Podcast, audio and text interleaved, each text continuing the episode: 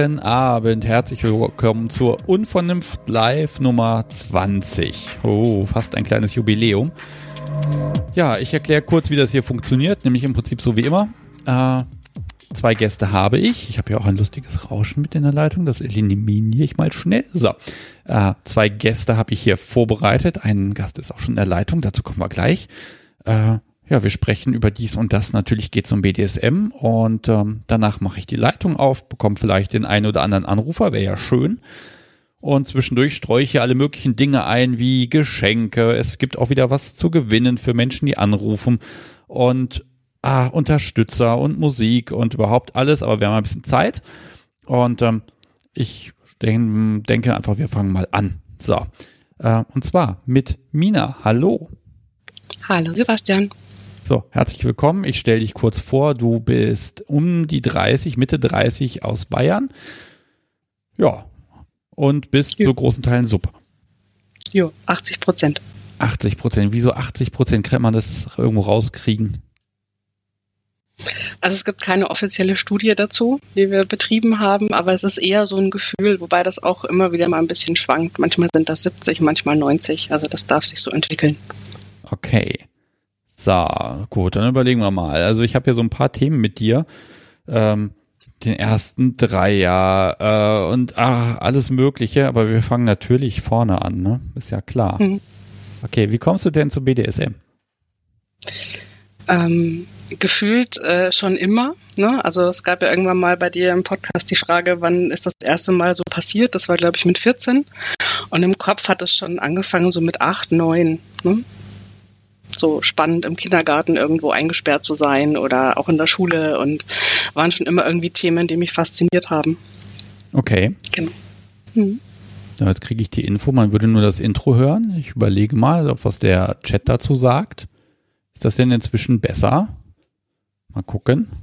Ich werde angeschrieben. Es könnte ja sein, dass hier irgendwas Technisches komisch ist. Ich glaube, uns hört gar keiner. Hm? Hm. Ich frage mal den Chat. Hört uns hier jemand? Interessant, interessant. Das wäre jetzt das erste Mal, dass wir sowas haben. Tum, tum, tum, tum, tum. Ich gucke nochmal meine Technik an. Also hier sieht alles super aus und die sagen auch im Chat alle, ja, das passt. Gut, dann liegt das Problem beim Podcast wie. Das startet jetzt den Stream einfach nochmal neu und dann hoffe ich, dass das funktionieren wird. Sehr merkwürdig. Naja. Gut. Okay, siehst du. Manchmal äh, spinnt die Technik hier im Haus auch noch rum und dann denke ich immer, es kann doch nicht wahr sein. Warum ist das so schwer? Aber offenbar ist so, sowas wirklich schwierig. So, mm, mit acht neun angefangen, also quasi, nein, nicht angefangen, aber schon irgendwie immer so ein bisschen in die Richtung orientiert. Ich habe dich ja eben so fürchterlich unterbrochen. Das werde ich natürlich schneiden. Toll. Mhm. Ähm, es tut mir leid. nicht schlimm. Gut, aber das genau, heißt, also, ja ich, ich hole mal nochmal, ne? Also acht, neun, die ersten Gedanken darüber und so mit 14 so mal den ersten Dom irgendwie so das erste Mal Popo verhauen und ähm, ja, ganz wilde Sachen draußen getrieben und festgestellt, dass Schmerzen bei Kälte schlimmer sind als bei Wärme. okay. Wie ist das so, wenn man das erstmal den Popo verhauen kriegt? So ein bisschen, ähm, glaube ich, so ein lang ersehnter Traum oder so ein Nachhausekommen, würde ich das beschreiben. Hm. Ja, das sagen viele, ne? Das ist so, ne? Plötzlich ist alles anders danach, ne? Ja, also tatsächlich war das ganz spannend, weil ich mit jemandem liiert war und dessen Freund ähm, quasi äh, Ambitionen dazu hatte. Und mein damaliger Partner wusste das schon und ähm, hat mich, hat ihn immer angerufen, so nach dem Motto, sie wird wieder zickig, komm mal vorbei. Das äh, war ganz spannend. Und ähm, ja, also quasi schon in einer offenen Beziehung unterwegs gewesen als erstes. Okay. Hm. Ja. Also im Prinzip einen sanften Einstieg hast du gehabt. Nicht erst zehn Jahre Total. da rumgewartet und ja. äh, drumrum gekreist, sondern das passt so ein bisschen. Okay. Hm. Ich habe hier stehen äh, BDSM im Alltag leben als Stichwort. Mhm. Also ich bin jetzt seit gut drei Jahren äh, lebe ich mit meinem Dom zusammen Und das war erstmal so eine Beziehung ähm, rein über SM und irgendwann haben wir uns halt blöderweise ineinander verliebt oder Gott sei Dank. Ähm, und seitdem leben wir halt zusammen und das bringt irgendwann Probleme mit sich, dass BDSM halt im Alltag manchmal untergeht und man ganz viel dafür tun darf, dass das nicht der Fall ist. Und da haben wir drüber gesprochen und deswegen der Stichpunkt BDSM und Alltag. Mhm. Genau, wie ist das denn? Also klar, wenn die Menschen zusammenkommen, gerade über BDSM, dann sind die, ich sag mal, spielsüchtig. Dann wird jede Gelegenheit genutzt und Subis Körper wird irgendwie ständig misshandelt und keine Ahnung was. Ähm, aber es ist schon richtig. Wie kriegt man das über Jahre hin, dass man miteinander spielt? Wie macht ihr das? Also aktuell ähm, haben wir Dates ähm, also wir verabreden uns Sonntagabend. Ähm, das ist immer für uns so ein, so ein guter Moment, ähm, wo wir beide wissen, okay, ähm, Sonntagabend äh, 20.15 Uhr statt Tatort, der Tatort im Wohnzimmer. Und ähm, dann ähm, ja, gibt es meistens irgendwie vorher schon eine kurze Anweisung, was es anzuziehen oder was es vorzubereiten. Und jeder hat so ein bisschen Zeit, sich einzustimmen. Und das ist bestimmt so, dass man nicht immer Lust hat auf den Sonntag, aber manchmal kommt der Appetit halt beim Essen. Und das, glaube ich, braucht auch so ein bisschen Disziplin in der Beziehung. Ja, okay. Äh, jetzt müssten, wenn ihr jetzt sagt, okay, ihr habt jetzt jeden Sonntag ein Date, das sind 52 mhm. Mal pro Woche, kommt ja auch mal was pro dazwischen. Äh, pro, hm? Ja, pro Jahr natürlich.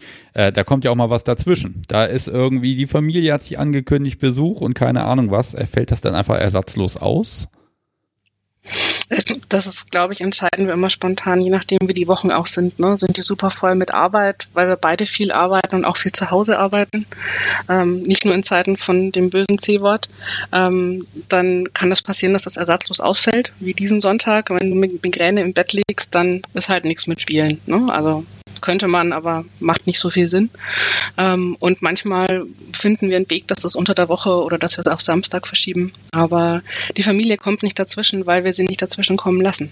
Ah. Also das ist halt auch eine Frage von, ne, es sagt halt auch dann keiner zu, sondern beide sagen synchron, äh, nee, Sonntagabend sind wir schon verbucht. Hm? Okay, und die anderen sechs Tage in der Woche seid ihr da völlig BDSM-frei? Nee, es gibt so ein paar Regelchen, die sich ein, eingefügt haben, die sich auch immer wieder ändern. Das ist ganz spannend, ähm, weil wir da viel rumprobiert haben ähm, und vielleicht wie viele andere auch erstmal zu dem Punkt gekommen sind, sich mit Regeln völlig zu überfordern. Also sowohl er sich als auch ich mich.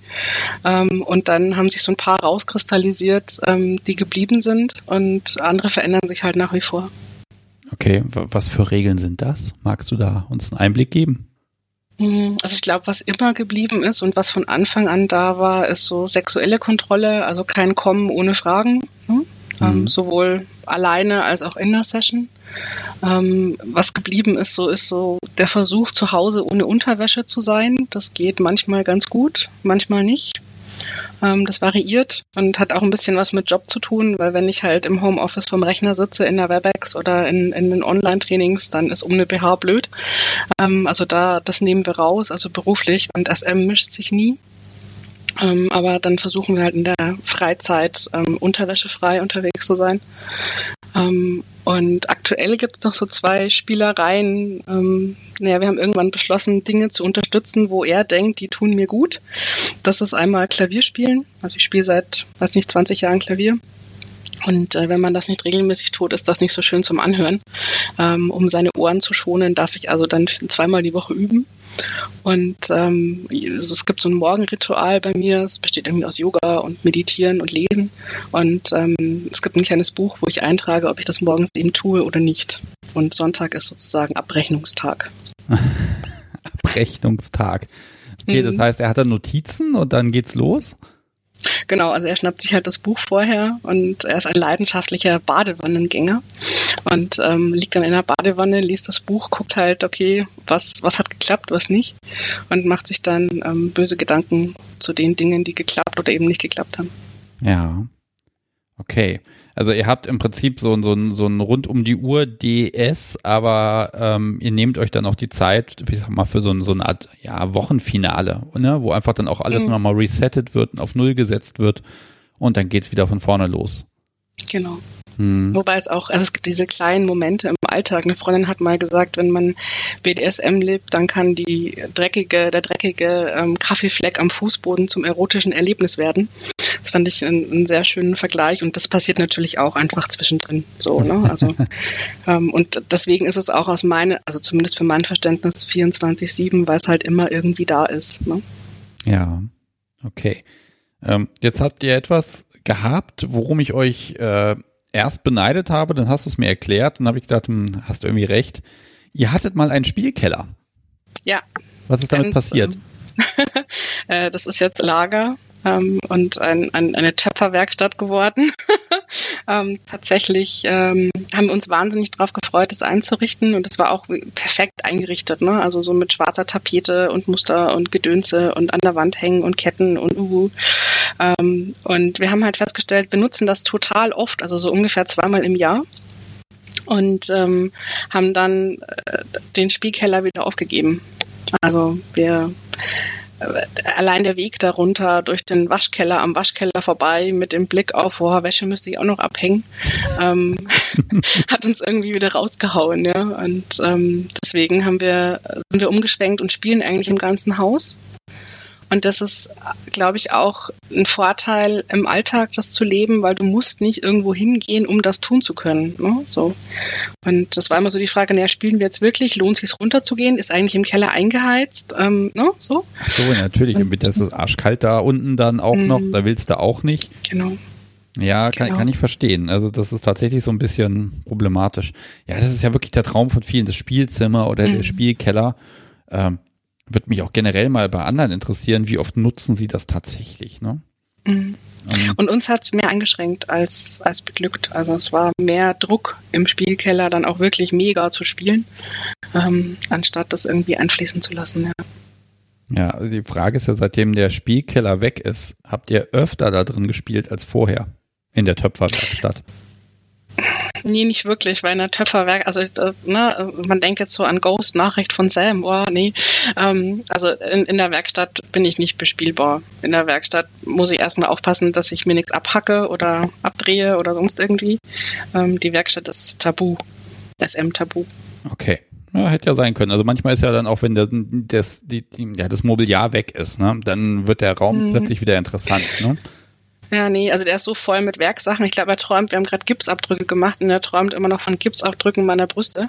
Ähm, aber noch hat er mich nicht so weit, dass wir das auch tun. Deswegen nicht im Spielkeller. Okay. Um, jetzt hast du ja gesagt, äh, äh, ja, ganz viel Sub. Wie äußert mhm. sich denn der Rest?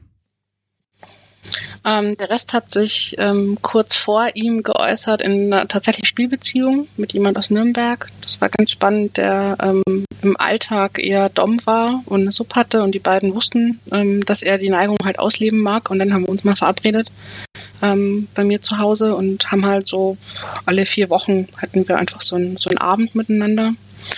Und das hat sie aber aufgrund der Entfernung, ich bin ja auch umgezogen dann ähm, Richtung, Richtung tieferes Bayern, und ähm, dann hat sich das so ein bisschen zerschlagen. So, das sind so die anderen 20 Prozent. Und gerade so ein bisschen immer wieder auf der Suche nach jemandem, der diese 20 Prozent füllen mag, aber ähm, noch nichts gefunden, was gut passt. Ja, okay. Genau, aber ich glaube, äh, nichts gefunden, was gut passt, liegt aber auch ein bisschen daran, dass meine Bemühungen, jemanden zu finden, bei 20 Prozent nicht so ausgeprägt sind. Ne? Ich wollte gerade sagen, sucht ihr denn überhaupt, ne? Das ist ja immer noch mal die andere Frage. Mhm. Ja. Hm.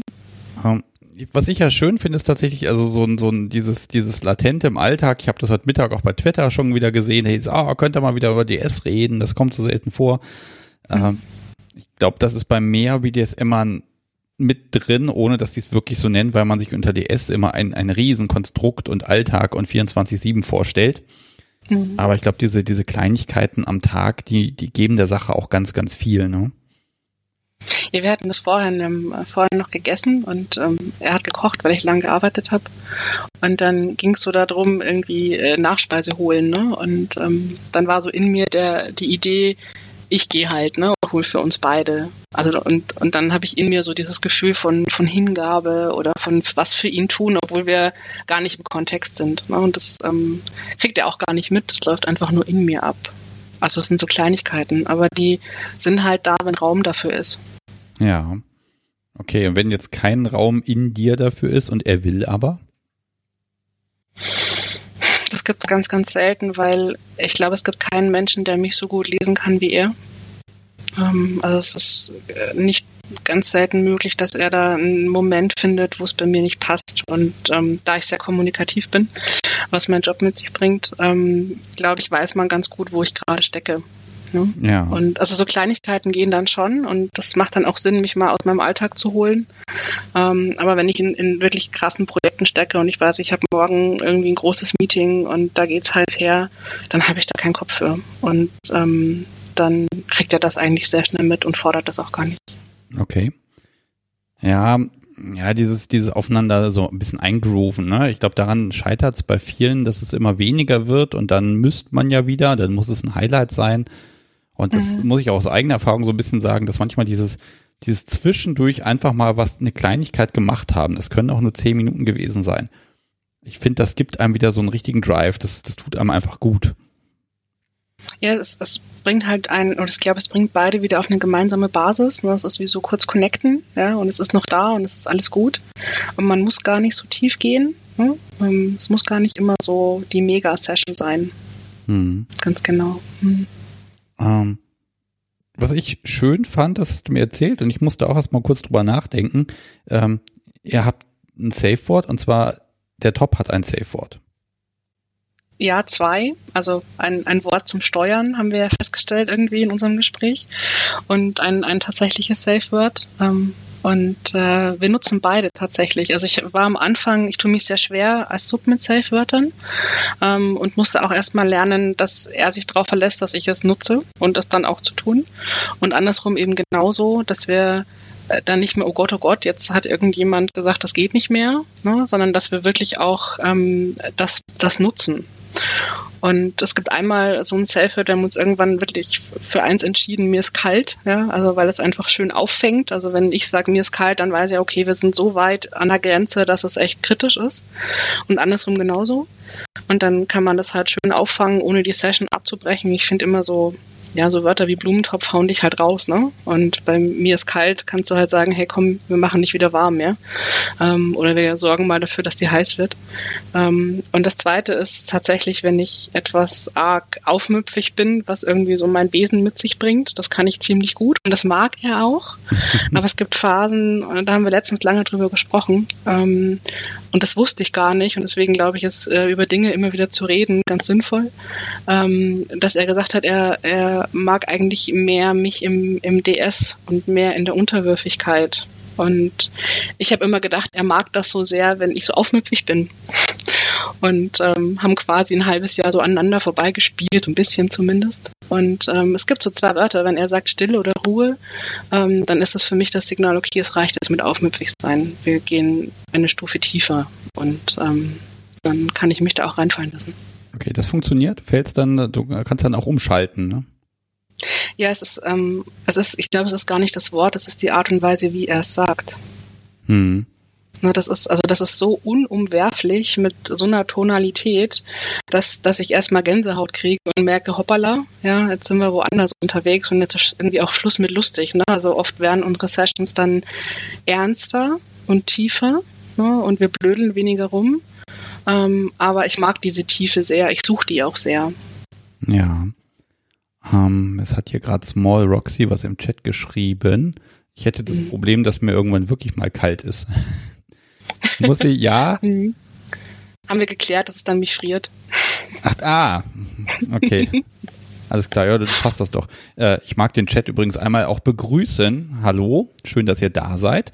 Und ähm, ihr seid auch zu Fragen eingeladen. Also jetzt habt ihr die Gelegenheit. Hm. Ich habe dich in dem Vorgespräch fast so ein bisschen abwürgen wollen, als du damit angefangen hast. Mhm. Und ähm, dann hast du wieder, hast du erzählt und erzählt und dann hat es doch hier auf mein Zettel geschafft. Du sagst nämlich, Fifty Shades ist toll. Ja, total. Also ich finde es immer, immer wenn ich deinen Podcast höre und es kommt zu diesem Thema, denke ich so, ach schade. Ähm, also inhaltlich brauchen wir, glaube ich, nicht drüber sprechen, dass das besser geht ähm, und anders geht vor allem. Ähm, ich habe nur die Erfahrung gemacht, dass sich Menschen ähm, viel mehr zu BDSM verhelfen kann, seitdem es das Buch gibt. Okay, du verhilfst Menschen zu BDSM. Naja, also äh, beruflich gesehen bin ich ja äh, Zeichenscoach, ne? also so ganz offiziell und ähm, verhelfe Menschen zu vielen Dingen und im privaten Leben verbinden sich diese beiden Sachen so ein bisschen miteinander. Und ähm, Leute werden neugierig durch das Buch. Und wenn ich dann erzähle, dass ähm, das zwar nicht ist wie in dem Buch, aber dass das eben eine Tiefe gibt und es nicht nur darum geht, dass mir jemand irgendwie das Fleisch von den Knochen schält mit, einer, mit einem Rohrstock, ähm, sondern was da auch bei mir passiert, ja, und ähm, dass das ähnlich ist wie Yoga machen, also Hingabe an etwas, ähm, dann werden die Leute hellhörig. Und das ist, ich finde, seitdem es das Buch gibt, ist das, ist es mehr Thema und somit auch sind die Leute offener für das Thema. Ja, das war ja, glaube ich, auch das, was die ganze Community sich, bevor der Film kam, so ein bisschen erwartet hat, dass das so eine, mhm. so eine Brücke ist, ne? Dass es ein bisschen gesellschaftsfähiger wird. Dann gab es dann hier äh, diese ganzen äh, äh, Toy-Pakete, wo das drauf stand. Das war leider in dem Bereich wirklich oft nicht, ähm, ja, qualitativ Tief. Mhm. besonders, naja gut, ist ja egal. Also, ne, das war halt eine Marke, Marketingmaschinerie. Ähm, hm. Aber das war tatsächlich wirklich die Hoffnung. Und auch auf dem Stammtisch haben wir das da so gemerkt, so, mh, hm, ja, da hm. kommt jetzt, jetzt kommt der Film, jetzt sind die Bücher da, vielleicht kommt hm. da jetzt ein bisschen mehr. Und ich bin mir auch sicher, der eine oder andere ist auch deswegen darauf aufmerksam geworden. Mhm. Aber ich glaube, der Impact war kleiner als erwartet. Ja, vielleicht ist es auch mein Blickwinkel auf die Dinge, weil ich habe immer ähm, offene Leute erlebt. Also jeder Chef oder jede Chefin, mit der ich gearbeitet habe, wusste, was ich mache. Meine Eltern sind ähm, darüber aufgeklärt und sind da ganz neugierig. Und also ich, ich erlebe die Welt nur offen dem Thema gegenüber. Ich hatte damit noch nie negative Erfahrungen. Ja, das liegt auch daran. Ja, das muss ich auch gestehen, dass die, die Quote der Menschen, die dem wirklich ablehnend gegenüberstehen, die ist wirklich gering. Ne? Also nicht, dass die Leute das machen wollen, äh, aber sie finden es interessant und äh, wenn man wenn man ihnen jetzt nicht gleich erzählt, ja alle zwei Tage, äh, was weiß ich, mache ich die schlimmsten, bösesten Sachen, sondern wenn man so ein bisschen dieses Gefühl vermittelt, dann sind die Menschen da wirklich offen, glaube ich. Ähm, Könnte man ja ketzerisch sagen, dass die Szene das aufrechterhält, dass, äh, die, dass es nicht gesellschaftsfähig ist. Ähm, vielleicht glauben wir das ja nur. Oder wollen es glauben. Ja, es ist so vielleicht auch, vielleicht kommt ja noch dazu, dass es auch spannend ist, äh, du bist da in der Szene unterwegs, du hast da so eine Community mhm. und vielleicht will nicht, will man auch gar nicht, dass das alle machen. Weil dann ist es, dann fehlt ja auch so ein bisschen der Reiz dahinter, habe ich mal das Gefühl. Genau. Dann ist es nicht mehr geheimnisvoll, böse und dreckig. Genau. Ja, das ist die eine Seite. Die andere Seite ist aber auch, ähm, äh, die Menschen müssen da so ein bisschen hinter Berg halten damit. Ne? Was tun sie da, mhm. was machen sie da und mhm. ähm, ne, dann muss das alles so ein bisschen geheim bleiben. Äh, mhm. Ich habe da gestern Abend noch ein bisschen drüber nachgedacht, äh, dass ich dachte, hm, dieser ganze Bereich äh, Swinger zum Beispiel, ne, das ist so nochmal losgelöst vom BDSM vielleicht gar nicht so anders, aber da ist so ein ja, da, ich kann es nicht genau sagen von außen, ob da jetzt mehr Akzeptanz ist oder weniger tatsächlich.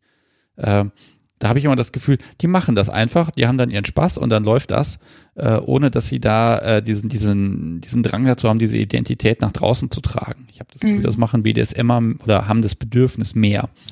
Ja, das stimmt. Also ich will ja auch nicht wissen, auf welche Stellung meine Chefin steht. Rede ich auch nicht drüber in der Regel, weißt du? Also kommt ja auch niemand und sagt, du und übrigens, ich mag gern Missionar oder so, ne? Also, ähm, ja.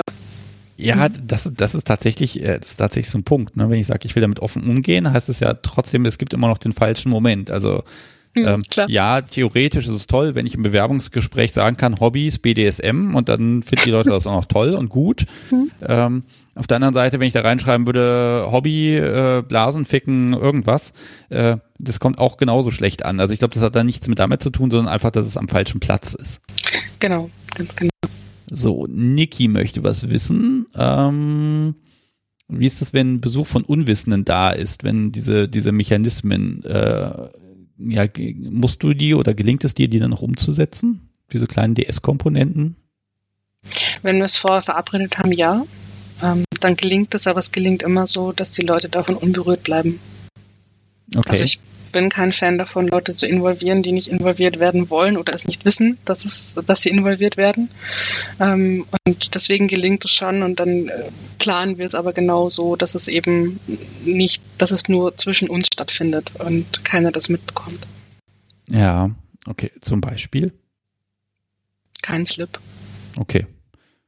Ja, okay, also da müsste ja schon jemand dir da unter den Rock gucken, damit er das äh, sehen kann und sehr unwahrscheinlich. Ja, das ist ganz unwahrscheinlich, dass das jemand bei mir darf. ich glaube, vorher würde, würde was anderes passieren, aber ja, genau. Ja. Hm. Ähm, Themel mag wissen, welche Arten äh, von Regeln im DS habt ihr ausprobiert, die sich aber eher langfristig nicht bewährt haben? Mhm. Das ist immer die spannendste Frage. Ähm, ganz, ganz viel. Ich fange mal so ein bisschen an. Ähm, ich habe irgendwann mal meine Kreditkarten, meinen, meinen Zugang zu irgendwelchen Konten und meine EC-Karte abgegeben und habe wir haben über Taschengeld gearbeitet. Ähm, Im Außendienst, wenn du mehrere Tage unterwegs bist, hat sich nicht bewährt, war ganz blöd. Ähm, dann haben wir eine Zeit lang soziale Medien ähm, über eine App am Handy versucht einzuschränken. Ne? Also so schaltet sich nach 30 Minuten ab zum Beispiel. Ja, wer Kinder ähm, hat, weiß, dass man sowas will genau. und dass sowas nie, nie gut funktioniert. Also es funktioniert schon. Die Problematik ist, es hat halt Sachen abgeschalten, die, die ich aber brauchte. Ne? Also das ist dann so, wenn du dann keine Musik hören, mehr hören kannst, dann ist halt auch blöd. Ne? Und das wollten wir ja gar nicht abschalten. Ähm, und das war dann am Ende des Tages zu zu aufwendig einfach. Ne? Also auch das immer wieder nachzuhalten und zu gucken und zu machen und ähm, ne? also von, von Fernsehverbot über alle möglichen Themen haben wir da echt ausprobiert.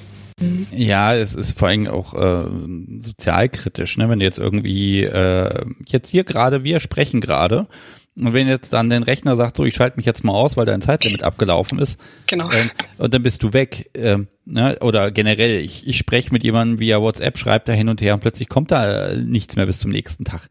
Das genau. ist dann schon blöd dem anderen gegenüber. Ne?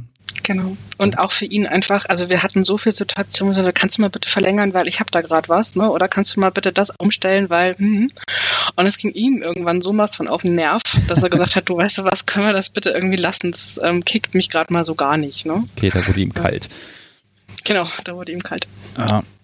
Ja, aber interessant, dass ihr das probiert habt. Also das habe ich in dem Bereich noch nicht gehört, dass man sagt, okay, äh, äh man nutzt doch technische Hilfsmittel, um eben äh, solche Sachen einzuschränken. Also ich habe da wirklich einiges probiert offenbar. Mhm. Ja, meine, meiner Fantasie keine Grenze gesetzt. Mhm. Äh, ja, apropos, ähm, worüber wir noch nicht gesprochen haben, ist, wie mhm. spielt ihr miteinander? Was macht ihr da so? Ähm. ja, das ist eine gute Frage. Was machen wir da so? Also ich glaube, es ist immer eine gute Mischung aus, aus DS, also tatsächlich so ein Start mit irgendwie Knien und ähm, Begrüßen und so. Ähm, es, da ich durchaus Masochistin bin, ähm, endet es oft in, in Schlägen. Ähm, er, abbinden ist ein Thema, also Brüste abbinden ist ein Thema, ähm, Genitalfolter ist ein Thema ähm, das ab und zu bei uns vorkommt, bis hin zu, keine Ahnung, eine Fußbank für eine halbe Stunde.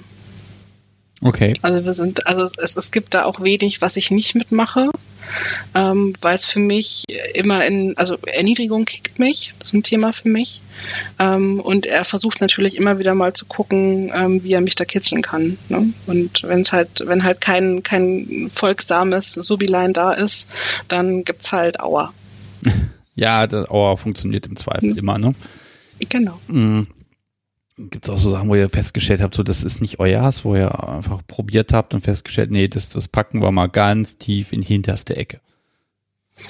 Natursekt war so ein Thema, das haben wir ganz weit weggepackt und probiert und ähm, nö. Fantasie ist immer wieder ein Thema, jemanden einen dritten männlichen Part dazu zu holen. Ähm, aber das ist auch mehr Fantasie, weil wir immer noch das Thema haben, dass wir eigentlich monogam leben wollen. Ne? Aber die Fantasie ist schön. Ähm, deswegen ist das auch nach hinten gepackt. Ähm, ansonsten haben wir, haben wir viele Sachen einfach beibehalten. Also er ist nicht so der Rohrstock-Fanatiker, er ist weniger Sadist als ich Masochist, würde ich mal sagen. Okay. Das, das ist ja ein Problem, wenn du nicht genug Kauer bekommst. Na gut, er findet andere Möglichkeiten, äh, mit Strafen umzugehen, wobei Strafe ja auch nicht gleich Strafe ist. Also bei mir ist eher, ach super, sie hat die ganze Woche ihre Aufgaben gemacht, dann wird sie gehauen. Toll, Belohnung. Ne? Mhm. Ähm, und äh, Strafen gehen dann eher über äh, Orgasmusverbot oder andere Themen, die mich halt wirklich dann auch strafen. Ähm, ansonsten ist das, äh, ich glaube, wir finden da eine ganz gute Balance zwischen gehauen werden und Sadismus und nicht Sadismus. Also äh, er folgt mir dann schon auch ein Stückchen und ich ihm halt. Ja, ich finde, da hört man auch so ein bisschen raus, ne? ihr guckt, dass ihr miteinander da schön interagieren könnt und da geht's nicht drum, du folgst ihm, ich sag mal, bis in den Tod, gibst alle Rechte ab, sondern ihr habt ausprobiert und eben auch Sachen, die blöd sind dann oder nicht praktikabel sind, dann eben auch mal wieder an die Seite gelegt. Also gerade dieses, dieses Taschengeldthema, das finde ich tatsächlich mhm. ähm, äußerst schwierig. Ja, also ich, ich glaube, da hat er eher Skrupel. Ne? Er sagt, du, ähm, du verdienst einen Haufen Geld und ich will dir das irgendwie nicht wegnehmen. Ich finde das komisch. Ja, ich möchte das nicht und ich weiß gar nicht, was ich damit tun soll. So ähm, und das fühlte sich einfach im Alltag für ihn nicht gut an. Ich konnte da, glaube ich, ein bisschen besser mit, ähm, aber ja, manche Dinge, glaube ich, muss man, wenn sie einem nicht gut tun, auch wieder verwerfen. Also wir haben es tatsächlich ähm, vor kurzem mal wieder so einen, so einen Fragebogen ausgedruckt, ich ihm und er mir, ähm, so neigungstechnisch auf einer Skala von eins bis fünf, wie sehr erregt dich. Mhm. Und haben da echt ähm, drei Stunden Gespräch geführt und haben festgestellt, dass sich die Dinge A verändert haben ähm, und B, wir beim anderen Sachen festgestellt haben, die vorher gar nicht da waren oder die wir nicht wussten. Ja? Okay. Oh. Das hilft immer mal wieder. Äh, da mag ich natürlich jetzt wissen, was hat sich denn verändert? Wo, womit hast du ihn überrascht oder er dich? Was mich am meisten überrascht hat, war dieser DS-Part, den er sich wünscht, von dem ich nichts wusste. Ne? Also, oder er das nie so geäußert hat. Ja? Ähm, das hat sich ganz, ganz stark verändert und auch so, mh, so ein Stück weit seine Vorlieben mitzukriegen. Ne? Also, ähm, Analverkehr war für mich früher ein Thema, ähm, wo ich dachte, oh ja, findet er auch super, ähm, wo wir beide gesagt haben, nee, jetzt nicht mehr. Ne? Also, kickt uns irgendwie so gar nicht. Das hat sich zum Beispiel verändert. Ja. Okay, ja, also da ist wieder schön, weil das ist wieder dieses, wir halten den Konsens aufrecht äh, und akzeptieren eben auch, dass sich da was verändert. Ne? Ähm, genau. Ich glaube, man, man hat am Anfang, wenn man sagt, oh, BDSM, und dann fängt man an, dass erstmal alles irgendwie sich theoretisch äh, geil anhört. Und dann muss man es halt hm. probiert haben. Ich hab, wir haben auch so ein paar Sachen hier, wo wir sagen, hm, ja, kann man machen, muss man jetzt nicht unbedingt forcieren und andere Sachen, die sind halt immer schön. Die sind auch nach ewig Jahren sind die immer noch einfach toll. Ne? Muss mhm. ich mal ganz ehrlich sagen. Ich finde, es ist so ein bisschen wie Essen. Ne? Also du hast ja auch nicht Bock, jeden Tag Chinesisch zu essen. Und für mich ist BDSM so ein bisschen wie ein Riesenbuffet durch die Welt. Ne? Und ähm, da darf sich Geschmack ja verändern. Und das tut er bestimmt auch. Ja, soll er ja auch, ne? Guck mal, das wäre ja, also, ähm, ne, also es gibt auf der einen Seite einen Konflikt, dass du nämlich sagst, Mensch, man, man trifft jemanden, den lernt man kennen und jetzt passt das mit den Neigungen perfekt zusammen. Ja, und jetzt habe ich vielleicht fünf Jahre später das Problem, dass es nicht mehr so passt. Ähm, und dann muss man eben gucken, wie können beide damit umgehen und eine Mitte finden, äh, wo sie miteinander Spaß haben können. Ne? Du kannst ja nicht ja, darauf mhm. bestehen. Du hast vor fünf Jahren gesagt, du magst Analsex, das ist jetzt heute mhm. bitte auch noch so. Ich finde, es ist auch eine Frage von Kompromiss in Partnerschaften. Also es gibt bestimmt Sachen, die ich toll finde, die ihn nicht kicken. Und dann müssen wir halt gucken, okay, wie weit kann er es mitgehen, bis ihm halt kalt ist. Ne? Ähm, und äh, wie weit kann ich entgegenkommen, dass ich sage, ne, es gibt auch Sachen, die muss ich nicht ausleben, da reicht auch ein Kopfkino für ja, oder ich kann es ummodeln in ein anderes Thema. Und ähm, anstatt mir gleich den zweiten, dritten, vierten oder fünften Partner, der genau das erfüllt, zu finden, ähm, sondern auch da ein bisschen ja, miteinander zu arbeiten in dem Thema. Ja. So, jetzt muss man nebenbei ein bisschen lesen. Wir werden hier mhm. noch, ich mache jetzt mal so einen letzten Schwung Hörerfragen, wenn das in mhm. Ordnung ist. Klar. So, Secret Baby Sheep Ma schreibt, habt ihr Vorstellungen, in welche Richtung sich eure DS-Beziehung entwickeln soll oder wird? Nee, haben wir nicht. Also ähm, wir haben früher uns ganz, ganz viel Gedanken über Zukunft und Entwicklung und da wollen wir hin und es gab Verträge und wo die Sub endet und keine Ahnung und Zwischenschritte. Und ähm, wir haben festgestellt, dass uns das viel zu sehr unter Druck setzt und ähm, Flexibilität nimmt. Ähm, da wir dieses Jahr heiraten werden, bin ich sowieso seins. Also da ist dann eh nichts mehr dran zu rütteln. Ähm, oh, sehr schön. Und ähm, da irgendwo auch ein Kinderwunsch da ist, habe ich eher das Gefühl, wird es wahrscheinlich schwieriger als einfacher. Ähm, da sind wir, glaube ich, auch ganz realistisch beide. Ähm, und ich glaube, diese Inseln sich zu erhalten, ähm, ist, ist so ein Zukunftswunsch. Ne? Ja, also, also wenn der Nachwuchs dann irgendwann da ist und so, ich sag mal so vier ist, hm. dann sollten wir nochmal sprechen und dann gucken wir mal, wie ihr eure Inseln noch findet und wann und wo die denn sein können. Ab da wird es halt mal spannend. Wir, wir, dürfen schon ein bisschen üben, weil ähm, er eine Tochter hat, die alle 14 Tage hier ist. Also wir dürfen das schon mal üben, so ein bisschen. Ähm, aber das tolle soziale Netzwerk um uns rundum wird uns Inseln verschaffen, gehe ich mal von aus. Okay, ja, da muss man auch immer optimistisch sein. Das ist vollkommen klar. Ja, genau. Und die genießen. Genau. genau, genießen. Das ist immer der wichtige Punkt. Also, ne, wenn ihr mal Sonntagabends den euren Spezialtatort äh, habt, äh, dann kann die Woche ja danach nur noch gut starten oder halt montags tut der Popo-Hals weh. Ne? Das ist auch nicht schlecht. Das ist doch toll, dann startet die Woche super. ähm, Grime mag noch wissen, gibt es diesen Fragebogen irgendwo oder habt ihr den selbst erstellt? Den habe ich tatsächlich selbst äh, erstellt. Also der ist natürlich zusammengewürfelt aus dem Netz ähm, und die Sachen rauskopiert, wo ich ne, zusammengesammelt, dass er sehr umfangreich ist. Und ich habe aber irgendwann auch mal Fragen an den Dom ähm, mitgestellt, also so offene Fragen, ne? Keine Ahnung, wie beschreiben Sie gerade das Verhältnis zu Ihrer Sub? Okay. Ne? Oder ähm, wenn Sie, wenn Sie sich was wünschen würden von ihr, was wäre das? Wovon sollte sie weniger? Wovon sollte sie mehr? Ne? Ähm, im Bereich DS, ähm, was ist eine, ein Geheimnis oder was hat Ihnen bisher besonders gut gefallen, was soll beibehalten sein? Ne? Also das ist schon so die Mischung aus Coaching-Frage und die Frage an den Dom. ähm, und äh, ne, da bin ich manipulativ an der einen oder anderen Stelle, aber es hat geholfen, ähm, sich auch klar zu werden, wie so, der, wie so die eigene Rolle ist. Ne? Jetzt würde ich ja mal ganz frech fragen, ist dieser Fragebogen, würdest du den aus der Hand geben? Die, die Fragen ohne Antworten bestimmt, ja. Ja, die Fragen würden mir reichen. Also ich nehme ich nehme den auch mit den Antworten. Das ist bestimmt auch sehr spannend. Das kann ich dann hier live verlesen. Nein. Das musst du mit ihm ausmachen. Nein, aber, aber ganz ehrlich, also wenn du diesen Fragebogen hergeben wollen würdest, dann würde ich ihn natürlich äh, hier in die Shownotes mit reinpacken. Und wenn dann Hörer der Meinung sind, sie wollen den haben, ja, würdest du machen? Sehr gerne. Also es gibt auch Fragen an die Sub. Ich liefere einfach mal beides. Ja, bitte, immer alles her damit und dann, dann packe ich das irgendwo auf dem Server drauf und verlinke das, wenn ich das denn darf. Und ähm, äh, vielleicht kriege ich ja dann gelegentlich die Ergebnisse davon ja, ins Mailpostfach von irgendwelchen Hörern. Ähm, Perfekt. Ja, müssen wir mal gucken, ne?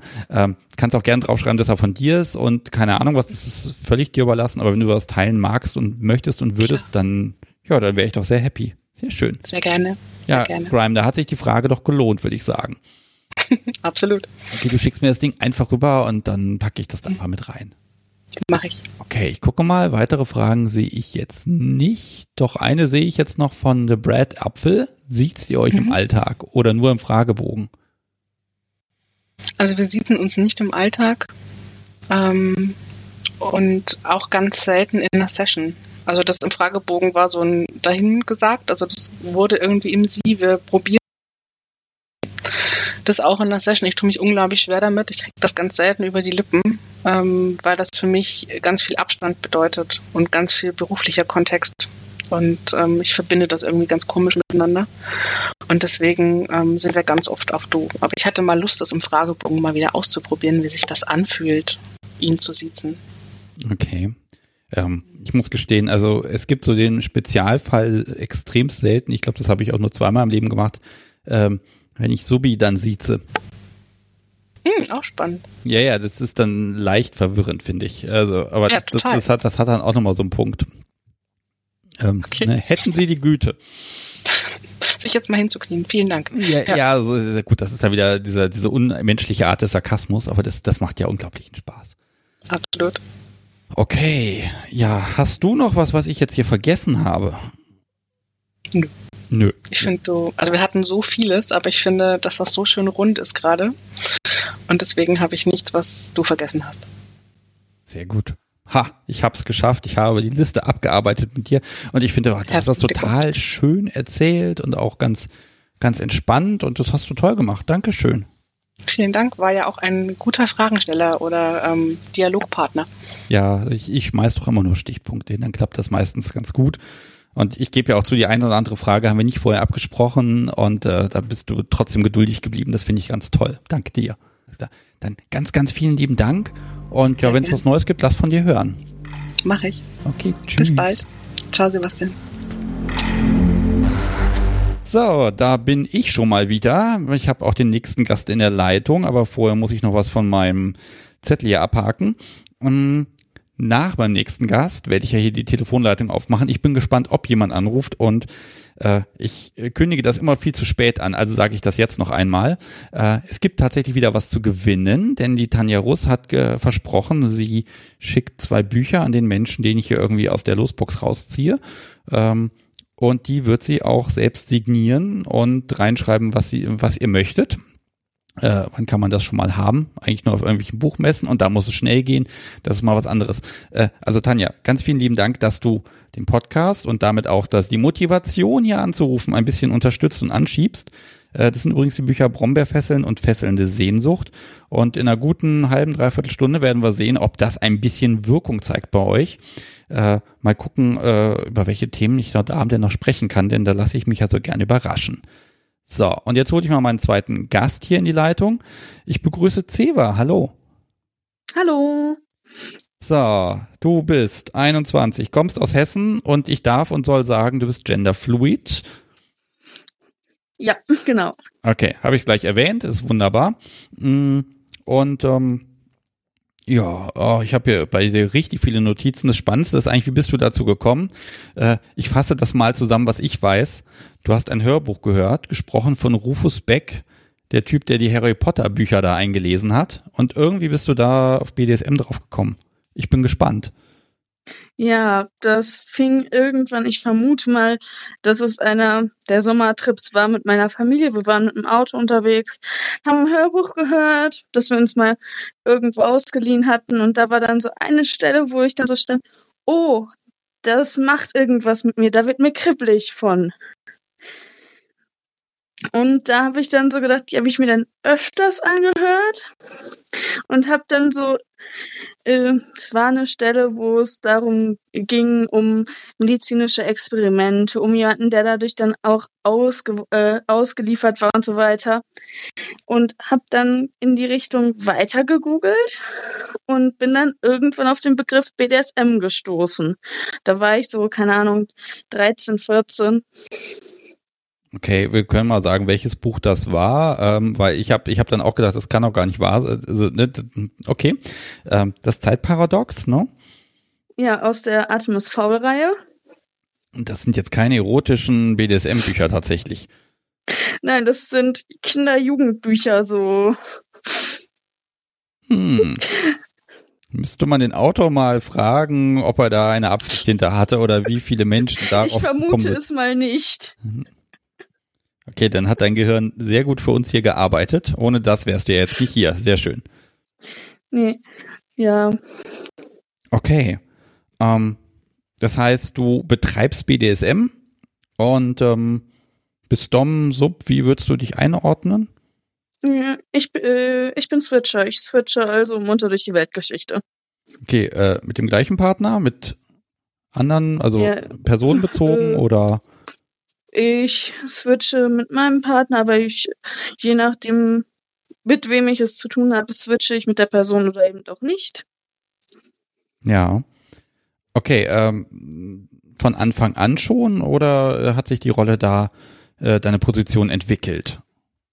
Äh, bei mir fing es erstmal an, sehr, sehr lange als Sub, dann irgendwann festgestellt, oh, es macht mir auch Spaß, anderen Menschen weh zu tun.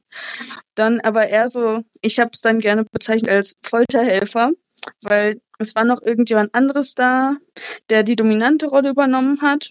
Und dann war dann irgendwann von meinem Partner die Bitte so, können wir das mal ausprobieren? Dass du äh, gegenüber mir dominant bist. Und äh, das war irgendwann Ende 2018 und äh, daraus hat sich dann ein relativ reges Switchen entwickelt. Okay, jetzt muss ich gerade mal rechnen. Okay, da warst du ziemlich genau 18, kann das sein? Äh, nein, da war ich schon 19. Ich bin ein Sommerkind. Ah, alles klar. Okay, äh, äh, du bist, konntest aber dann darauf eingehen auch tatsächlich, ne? Dein Partner sagt, mach doch mal Ja. und du hast dann gesagt, okay. Ja, wir haben erst ein bisschen rumprobiert, größtenteils in Schriftform und dann war so einmal die Sache, ich habe dann erstmal so sehr, sehr viel mit ihm zusammen das geplant, was ich machen wollte und das ist dann immer freier geworden mit der Zeit. Ja, okay. Ah, okay. Also ihr habt das gemeinsam geplant tatsächlich. Ja, was äh, interessant ist, was er gerne machen würde, was so relativ sicheres Territorium quasi ist. Ja. Ist das eher so der Bereich, ich sag mal, also ich so, so äh, Body Impact, also also SM, Sadomas, äh, Sad Sadismus und Masochismus oder eher äh, der Bereich äh, DS-Rollenspiel? Also wo, in welche Richtung unter, unterscheidet sich das In- vielleicht bei dir als Dom oder Sub, was du machst? Ich habe äh, die erste Session war, glaube ich, wo äh, wo ich relativ viel mit Kerzenwachs gearbeitet habe und je nachdem, ich war äh, und bin äh, meistens eher auf der sadistischen Seite, aber ich habe es auch manchmal, dass ich äh, mehr in die DS-Richtung gehe. Als Sub, äh, ich habe definitiv eine Seite, die auch masochistisch ist, aber da ist sehr viel mehr DS dahinter, sehr viel mehr Service und auch, weil wir aus einer äh, 24-7-Beziehung in das, zu dem Switchen gekommen sind und diese Beziehung auch fast schon TPE war, ist noch viel davon da. Also auch Dinge, die im Alltag mit dabei sind und so weiter. Okay, also das, das, das, also die Sub schwingt quasi immer mit, aber hin und wieder hat sie mal Urlaub und macht mal was anderes. Ja, auch wenn der Urlaub immer häufig, äh, immer häufiger geworden ist. Okay, hast du eine Ahnung, wie das kommt, dass sich das so in die Richtung entwickelt? Habt ihr vorher beide vielleicht die falschen äh, Seiten eingenommen oder äh, Nee, Wie kommt das? ich würde sagen, dass das größte, dass es viel einfach auch von Stimmung und Stresslevel und so weiter beim jeweiligen abhä äh, abhängt, wie es gerade passt. Okay, also BDSM ist was, was euch zur Ruhe bringt, sage ich mal an der Stelle. Absolut. Okay, ja, das ist doch super. Eine Entspannungstechnik. Könnte man so sagen. Besonders wenn man zu viele Gedanken im Kopf hat, ist es dann so mal schön ein so, oh, ich habe nur eine Sache, auf, an die ich gerade denke. Und das ist das hier und jetzt. Ah, ja. Aber wenn dir das auffällt, dann denkst du doch gar nicht mehr an das Hier und Jetzt, weil dann denkst du ja, dass du auch an andere Dinge sonst denken würdest. Ja, aber du weißt, was ich meine. Ja, man hat hinterher so dieses Gefühl, wenn dann hinterher die anderen Gedanken kommen, das ist so Ah. wie, wie morgens, dieser Moment, wenn man aufwacht und alles ist so kuschelig und warm und es ist noch diese ganzen Probleme und Sachen und die To-Do-Liste ist noch gar nicht im noch Hirn da. angekommen. Diese, diese zwei Minuten, wo einfach die Welt morgens in Ordnung ist, bis auf den Wecker. Ja, so ungefähr. Okay. Mm. Das heißt also, du switcht mit ihm, aber äh, habt ihr da Zeiten aus? Also ist das mal ein Nee. Tag so oder eine Woche oder geht das an einem Abend wild Bei hin und her? uns, äh, Es geht relativ wild hin und her und oft gibt es dann auch so die Frage, wer macht das gerade mit mir? Weil äh, eine Handlung hat ja, äh, kann ja unterschiedlich wahrgenommen werden, je nachdem, wovon, sie, äh, von wem sie kommt. Oder von welcher Seite sie kommt. Was zurzeit da immer ein bisschen schwierig ist, ist so also, versucht mich da gerade jemand anzutopsen oder kommt da gerade die Brett durch, die Konsequenzen haben möchte? Ach so, ja, aber dann, dann entscheidet ja immer der andere, was er jetzt draus machen mag vielleicht. Ja, das oder es wird einfach nachgefragt Okay, ähm, ja, liegt irgendwie nahe, muss ich und dazu drüber geben. geredet. Weil wir können beide keine Gedanken lesen. Ja, Und wenn man dann so da steht und eine, äh, je nachdem ist es ja auch einfach, man hat was, das man möchte, was man nicht gerade genau gesagt hat und äh, wo man sich dann so denkt, äh, wer macht das gerade überhaupt? Ich muss gerade selber nachdenken. ja, ich, ich habe so, ein- so ein Bild im Kopf. Ich habe das mal als Comic Hallo? gesehen. Ja, ich bin noch da. Hörst du mich noch? Man hört dich noch, aber du hörst mich nicht, also ändern wir das Problem jetzt hier ein bisschen. So, Klick, einmal aufgelegt. Ah, so ärgerlich. Hm. Das hatten wir jetzt schon seit ein paar Wochen nicht mehr. Heute ist das Internet aber wirklich wackelig. So, ich telefoniere nochmal raus. Jetzt ist da noch besetzt. Moment, bitte einmal auflegen. Jetzt haben wir, haben ja zum Glück immer eine zweite Kommunikationsform als Ersatz. Und jetzt steht da, dass es klingelt. Mal gucken, ob es funktioniert. Und, Und hallo. Da bin ich wieder. Jetzt hörst du mich wieder? Ja. Also ich habe dich noch gehört, aber tja, das schöne Internet ist immer so toll. Mhm. Ah. Das schöne Neuland ist eine tolle Erfindung, aber sie ist immer noch nicht perfekt. Ja, wenn es perfekt ist, ist es ja auch langweilig, ne? Ist ja beim BDSM Dann wäre genauso. es nicht live. Ja, ja, das ist wohl wahr. Mm, ich ich habe so einen Comic im Kopf. Das ist so, äh, Dom haut Sub und äh, ja, dann haut sie einfach zurück, sagt Switch und er geht auf die Knie. Kann ich mir das so vorstellen bei euch? Äh, seltenst. Wir sind dann schon für eine Zeit lang, wenn das einmal geklärt ist, relativ fest in den Räumen, besonders weil ich je nachdem auch äh, ihn schlecht überpowern könnte, wenn was sein sollte. Was, was heißt überpowern könntest? Äh, je nachdem ich, äh, sollte er zum Beispiel denken, er möchte jetzt mit mir kämpfen, wäre das für mich relativ schwierig gegen jemanden, der größer, stärker, äh, größer und stärker ist und Kampf, äh, Kampfsporterfahrung hat, anzukommen. Ja, in dem Moment, wo das mit dem Kampfsport kommt. Bis dahin hätte ich noch gesagt, du kannst noch beißen und äh, an der Haare ziehen, aber ja, ab dahin mit dem Moment ist es vorbei. Ja. äh, gibt, wie ist denn das, wenn ihr beide auf dieselbe Seite wollt? Gibt es da mal den Konflikt? Den gibt es selten, weil ich, äh, okay, weil besonders ich auch ähm, gerne Dinge als Service mache, also für den anderen, damit es dem anderen Spaß bereitet und gut geht. Und da für das kann man, äh, kann ich auch sehr gut aus einem Sub-Mindset heraus. Oder wir fallen quasi in den alten, äh, in alte Muster zurück und quasi in die DS-Beziehung, die es schon vorher gab, mit mir als Sub. Okay.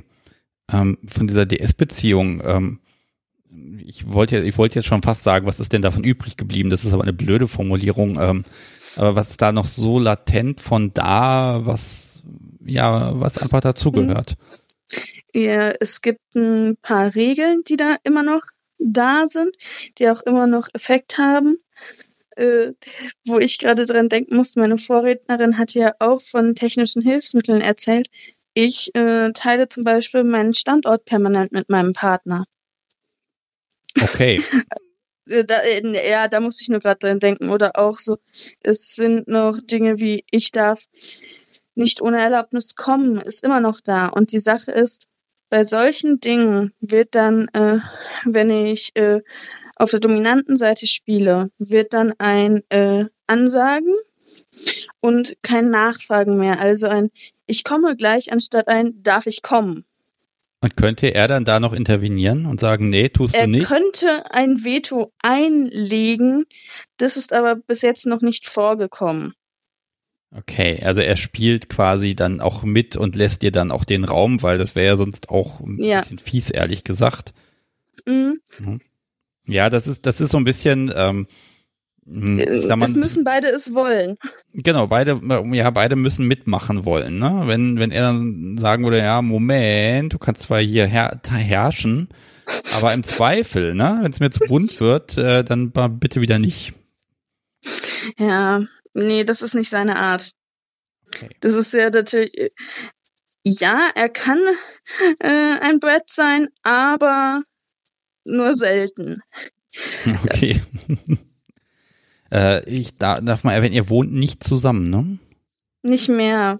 Wir haben angefangen quasi als eine Fernbeziehung. Ähm, so einmal halb durch Deutschland hinweg. Und dann haben wir ein Jahr lang zusammen gewohnt und jetzt bin ich quasi so seit einem Monat, sechs Wochen wieder ausgezogen, weil ich dachte, oh, es ist Präsenzuni, oh, ich habe keine Lust, so jeden Tag zwei Stunden zu pendeln. Ja, also das heißt, ne, für, für die Uni bist du dann, ja, also Ja. äh, bist du wirklich ausgezogen oder hast du halt irgendwie ein Studentenzimmer näher bewohnt und am Wochenende bist du eh mal wieder da? Ich, am Wochenende sind wir meistens zusammen, soweit wir das können. Okay, und wie fühlt sich das an? Also macht es das Es ist schwerer? natürlich, ja, es macht es wieder anders. Die Sache ist, äh, dadurch haben sich quasi wieder alte Regeln aus der Fernbeziehung quasi reaktiviert, die vorher quasi nicht mehr beachtet wurden oder in den Hintergrund getreten sind. Zum Beispiel? Ähm, ich schicke ihm ein Bild mal der Klamotten, die ich jeden Tag trage und kriege dafür quasi, und er hat ein Veto, wenn er so sagt, so, aber so kannst du nicht rumlaufen. Oh, das mit dem Veto finde ich schön, weil das ist einfacher als ich sage dir jeden Tag, was du anziehen musst, weil das wird nämlich anstrengend. Ich weiß, wovon ich rede. Ja, das war auch äh, vieles in unserer Beziehung war so ein so nicht ich muss das bestimmen, sondern oft auch handle in meinen Sinne und bei Dingen habe ich das letzte Wort. Du kannst mir auch gerne erzählen, warum du jetzt gerade das nicht machen kannst oder warum auch immer, aber am Ende fügst du dich meiner Entscheidung. Okay, und das ist so eine, so eine Basis, die ihr miteinander einfach habt. Ja, Hm. das war zum Beispiel so ein, äh, ja, ich muss jetzt gerade noch für die Klausur morgen lernen, dann kann ich mich jetzt gerade nicht für dich ätschen. Das ist natürlich sowas, das man nicht direkt mitbekommt in einer Fernbeziehung. Ja, ja, natürlich. Und ja, du, du musst halt dann mehr kommunizieren, weil du bist ja nun mal nicht da und er sieht nicht, dass du Ja. lernst, ne? Ist, ist ja klar. Also du musst es Genau. sagen. Ähm, auf der anderen Seite ist dann aber auch da wieder der Alltag, der einfach nervtötend ist und dann einfach immer wieder Vorrang hat, ne? Natürlich. Wir waren uns auch beide relativ sicher, unsere Ausbildung hat oder beziehungsweise unser Studium hat jeweils Vorrang für irgendwelchen äh, BDSM-Sachen, einfach weil wir beide sagen, wir brauchen das, um später äh, in unserer Branche einen guten Job zu finden. Ach, sehr pflichtbewusst. Wir sind hier bei der Kunst der Unvernunft. Meine Güte, das ist so vernünftig. Eieiei. Okay, pass auf, wir, wir machen jetzt hier mal, wir, wir werden jetzt hier mal das Thema wechseln und dann wollen wir mal den Chat mal ein bisschen aufrütteln. Es gibt so ein Thema, das kam hier so selten vor bislang, dabei mag ich dieses Thema so gern. Reden wir doch mal über Nadeln. Oh ja, gerne. Ähm, passiv und aktiv? Nein. Doch. Oh, okay. Hm, wo fangen wir denn an? Äh, pff. Fangen wir doch mal mit dem. Nee, such dir aus, womit möchtest du anfangen? Nadeln aktiv oder passiv? Äh, ich fange mal an mit passiv, weil das auch chronologisch quasi das war, das ich als erstes gemacht habe. Okay, ich, werde ganz kurz, äh, wollen wir einmal ganz kurz erklären, für die Menschen, die damit jetzt nicht so viel zu tun haben, was das mit dem Nadeln auf sich hat. Ja, ähm, wir gehen auf desinfizierte Haut unter Einhaltung auch weiterer Hygieneregeln und nehmen Nadeln und stechen die quasi einmal kurz unter der Haut durch. Da werden dann diese typischen steril verpackten ähm, Kanülen, die man auch vom Arzt kennt, verwendet. Okay, und die Nadel, also die Spitze, die guckt dann auch wieder, kommt wieder raus. Das ist also nur so ein kleines Hautstück, äh, wo die äh, Kanüle drunter ist. Und diese Kanülen gibt es in ganz vielen verschiedenen Dicken und man kann die sehr günstig im 100er-Pack im Großhandel kaufen. Genau. Ein, es ist trotzdem ein teures Hobby, weil man verwendet die Und- natürlich nur einmal. Ja, und die Sache ist, man braucht dann natürlich auch das Desinfektionsmittel dazu. Man braucht was, wo man die Nadeln später entsorgt äh, für und so weiter. Ja, das mit dem Desinfektionsmittel ist tatsächlich gerade ein bisschen schwieriger als sonst. Ich gebe auch Ja. zu, ich habe die Desinfektionsmittelflasche, die jetzt hier im Büro steht bei mir, die habe ich aus der Spielzeugkiste entwendet. Weil ich mir dachte, es schadet vielleicht nicht, wenn die mal einen Griff weiter ist, bevor sie abläuft. Ähm, Ja, okay, was, äh, wo war ich jetzt auch gedanklich? Ich hatte noch eine Sache. Ja, der Gedanke ist mir wieder entfallen. gut. Äh, doch, ähm, die Sache ist, je größer die Nummer bei Nadeln vor dem G ist, desto kleiner ist die Nadel. Das kann manchmal recht verwirrend sein. Äh, Also eine stimmt. 18er Nadel ist größer als eine 20er-Nadel zum Beispiel. Ja, wer sich das ausgedacht hat, habe ich auch nie verstanden. Und das ist jetzt das Gemeine daran, man, ähm, die Kanülen sind farblich kodiert. Ähm, das heißt, jede andere, jeder andere Durchmesser hat eine etwas andere Farbe an diesem Ansatz und das kann man ja wiederum, äh, wenn man was optisch schön machen möchte, äh, dann muss auch mal was Größeres verwendet werden, weil vielleicht ein Blau jetzt ganz gut passt. Oder ein Gelb oder was auch immer. Mhm, genau. So, damit haben wir Nadeln jetzt, ich sag mal, in guten zwei Minuten mhm. erklärt. Jetzt Ganz weiß niemand, warum erklärt. das irgendwie eine erotische Komponente hat, äh, aber die hat es. Mhm. Ähm, äh, du, wir machen das mal so. Du erzählst, wie Nadeln für dich passiv sind. Dann sage ich einmal, ja. wie für mich das ist, wenn ich sie aktiv verwende. Dann kannst du auf das Aktive switchen und dazu kann ich dann wiederum nichts mehr sagen. ja, das klingt gut. Okay. Ähm, bei mir ist es so, ich fand es allgemein interessant, weil ich, äh, wie gesagt, schon ganz am Anfang aus diesem medizinischen Experimentenbereich dazu kam und habe dann mal gesagt, ja, ich will das mal ausprobieren. Wir haben dann uns was belesen, haben auch Leute aus dem medizinischen Bereich, die wir kennen, gefragt. Und dann war das quasi ein das erste Mal, ich glaube, ich habe vier Nadeln auf meinem Oberschenkel geschafft, weil ich hatte so viel Schiss und mir tun Nadeln auch sehr weh. Die Sache ist, Moment, manchmal, du hast die selbst bei dir in den Oberschenkel. Nein, nee, ich habe sie von meinem Partner setzen lassen. So und einem so, äh, doch, nee, ja, äh, nein, äh, so sehr, sehr unsicher und auch immer wieder so, weil ich sah dann auch selber noch, wie die Nadeln da kurz vorher waren und hatte dann immer kurz vor dem Einstich nochmal mehr Schiss. Ähm, danach haben wir das größtenteils an meinem Rücken gemacht und da war es dann so, ähm, für mich ist es etwas, das sehr schmerzhaft ist, wo ich dann aber auch bin, ich mag es manchmal an diese Grenze zu gehen, wo es mir fast schon zu viel wird. Und ich mag es auch manchmal einfach, diesen Schmerz quasi für meinen Partner auszuhalten. Ja. Okay. Hm. Also würdest du sagen, äh, passiv, du magst das? Oder also das mit den Nadeln? Oder ist das sowas so? Es, es ist schwierig, das zu beschreiben. Mögen würde ja implizieren, dass ich es immer und immer wieder dauernd machen möchte, so ziemlich. Ja. Das ist selten so. Aber ähm, so wie manche Menschen, die gerne mal so ein ganz scharfes Chili essen, aber nicht immer so. Dieses so, ich mag es manchmal an diese Grenze zu gehen, selten. Mein Partner hat auch schon äh, gesagt, ich leide ihm dabei zu viel, als dass er das gerne macht. Ah, okay. Ähm, das heißt aber, so nach einer gewissen Anzahl reicht es dann auch und dann sind die halt da drin. Vielleicht darf man nochmal erklären, die lässt man da nicht tagelang da drin stecken, sondern die müssen ja auch wieder raus, die Dinger. Habe ich es wieder geschafft, dass ich dich nicht mehr höre? Das kann sein. Da hattest du eben eine Unterbrechung, jetzt hörst du mich nicht mehr. Das ist wunderbar. Dann lege ich jetzt einfach nochmal auf. Du kannst es ja eh nicht hören. Ach, wie schön. Äh, ich habe so die Vermutung, dass es irgendwas am Telefon, dass das dann irgendwann sagt, ich mag jetzt nicht mehr, ich steige jetzt aus. Mhm. Aber dann rufe ich sie jetzt einfach nochmal an Klingelt auch schon. So, da bist du wieder. Ja, diese Verbindung mag mich irgendwie nicht ganz so gerne. Ja, also immerhin, also ich kann dich wunderbar hören. Also keine Ahnung, was es ist, aber wir können ja, ich kann ja morgen ein bisschen schneiden, dann geht das. Ähm, wo war ich denn? Ach ja, die Nadeln, äh, man lässt die ja nicht tagelang da drin, sondern die müssen ja auch wieder raus. Das wird ganz gerne mal vergessen, zu, darüber zu sprechen. Ja, wir machen so, dass wir quasi auf die Stelle, wo die Nadel wieder aus der Haut rauskommt, ein Alkoholtupfer drauflegen, damit das quasi sollte angetrocknet dass sich das ein bisschen löst und das dann äh, quasi rausziehen und das dann in einem äh, Auffangbehälter dafür platzieren.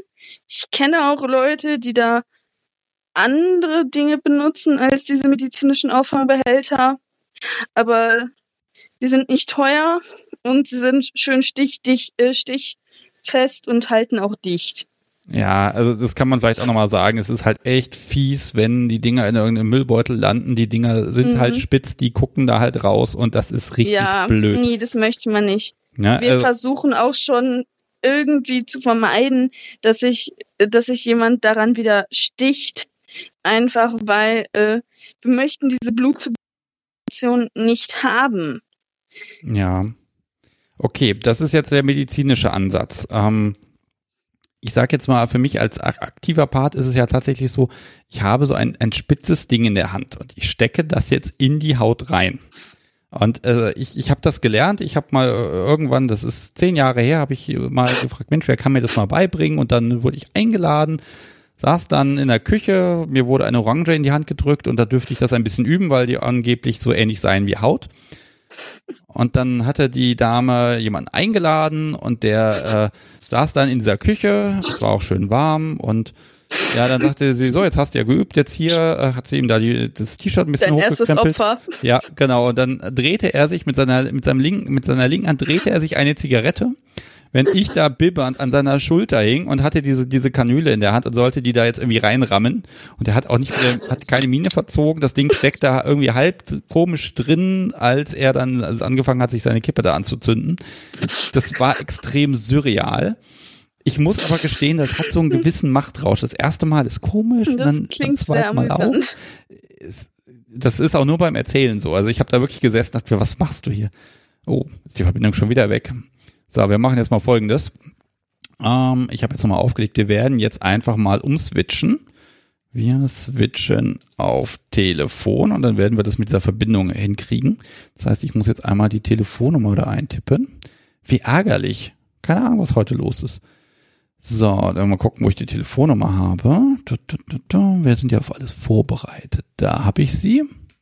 Klick, klick, klick. Es könnte jetzt laute Geräusche geben. Ja, genau die einmal mal schauen, ob es jetzt besser funktioniert. Ja, also du klingst auf jeden Fall nach Telefon. Mal gucken. Es wird funktionieren. Wenn das auch nicht klappt, dann switchen wir wieder zurück, aber keine Ahnung. Ja. Ähm, okay, das ist schon wieder Ansatz. Wo waren wir denn jetzt? Ach ja, richtig. Du äh, warst dabei, wie du erzähltest, dass du gerade jemand das erste Mal eine Nadel in die Schulter gerannt hattest und er dabei eine Kippe raucht. Genau. Also es ist, es klingt beim Erzählen viel lustiger, als es in dem Moment war, aber ich muss gestehen, dieses Gefühl, da ist jetzt jemand, der erlaubt mir, dass ich scharfe Dinge unter seine Haut stecke.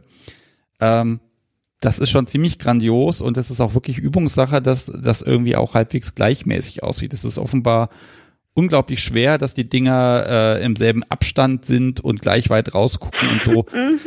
Ähm, ja, so, also das ist meine Seite und das ist, glaube ich, der Spaß daran, dass man da so ein bisschen, man hat ganz viel Verantwortung, man muss vorsichtig sein, man will sich das Ding nicht wieder in den Arm rammen, äh, irgendwie versehentlich, man will die Dinger nicht rumliegen lassen. Ich zähle auch immer dann diese Schutzkappen durch, ob das am Ende passt. Das ist alles ganz kompliziert. Ähm, so, und jetzt möchte ich mal hören, also bei mir geht's halt tatsächlich um diese Nähe, um dieses Miteinander. Es ist, tut weh, es piekst und man macht es und man macht es trotzdem und es ist so ein schönes, so, so ein gewisser Rausch entwickelt sich bei mir.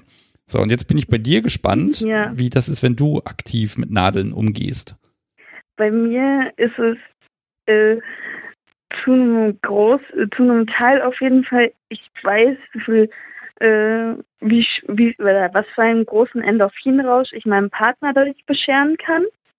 Ich, äh, ich mag auch sehr einfach dieses, ich habe quasi eine Leinwand, mit der ich machen kann, was ich, äh, was ich möchte in einem abgesprochenen Rahmen. Und auch einfach diese, ja, wie du gesagt hast, dieses Intime von jemand lässt mich quasi auch bis an sein Blut an sich ran. Und äh, es schadet nicht dazu, dass äh, ich auch generell äh, Blut mag, wo ich dann mit ihm teilweise so stehe, ich würde gerne das Blut ablecken, aber das ist unhygienisch und äh, Desinfektionsmittel würde wahrscheinlich scheiße schmecken. Glaub mir, es schmeckt scheiße, ich weiß das. Ich ähm, bin ziemlich sicher auch, ich müsste schon mal irgendwo gebissen haben, wo Desinfektionsmittel war. Hui. Ähm, das heißt aber, dabei ist bei dir eher so ein künstlerischer Ansatz. Ja, auch. Und das äh, künstlerischer Gedanke, Servicegedanke und Blut. Also, ja, ähm, also, die Bilder haben wahrscheinlich die meisten schon mal gesehen. Man kann da unglaublich schöne Muster machen. Man kann da irgendwie 200 Kanülen im Kreis in Regenbogenabstufungen äh, in den Rücken äh, rammen und äh, man kann da unglaublich schöne Sachen machen. Ist nicht mein Talent übrigens. Ähm, wie gesagt, das sieht bei mir mal alles nicht symmetrisch aus. Äh, aber ich bewundere aber ja, die Menschen, die das können, schwierig. sowohl aktiv als auch passiv. Das ist echt ein Kracher. Die Sache ist ja auch einfach, passiv ist es deutlich mehr als einfach nur still rumliegen. Auch wenn still rumliegen da mehr als schwer genug bei ist. Ja. Mhm wie ähm, äh, da ja ihr auch diese, diese ihr, da ja nun mal auch switcht, ihr switcht aber jetzt nicht, wenn ihr da so, ich sag mal, eine Nadelsession macht. Nee, nee, das würde nicht passen, einfach weil äh, da ist das äh, Machtgefälle schon relativ klar dargestellt und auch einfach, ich glaube nicht, dass er, während er genadelt wäre, in der Lage wäre, hoch zu switchen, einfach auch äh, wie stark äh, er quasi dabei in einem Endorphin rauskommt. Ja, es ist ja auch so, solange die Dinger da noch drinstecken und gerade im Rücken, da kommt man auch nicht so gut selber ran, um die wieder rauszuziehen. Nee, das würde ich auch nicht empfehlen. Man muss ja so ein bisschen abwarten, bis der andere die auch wieder rausgeholt hat, ne?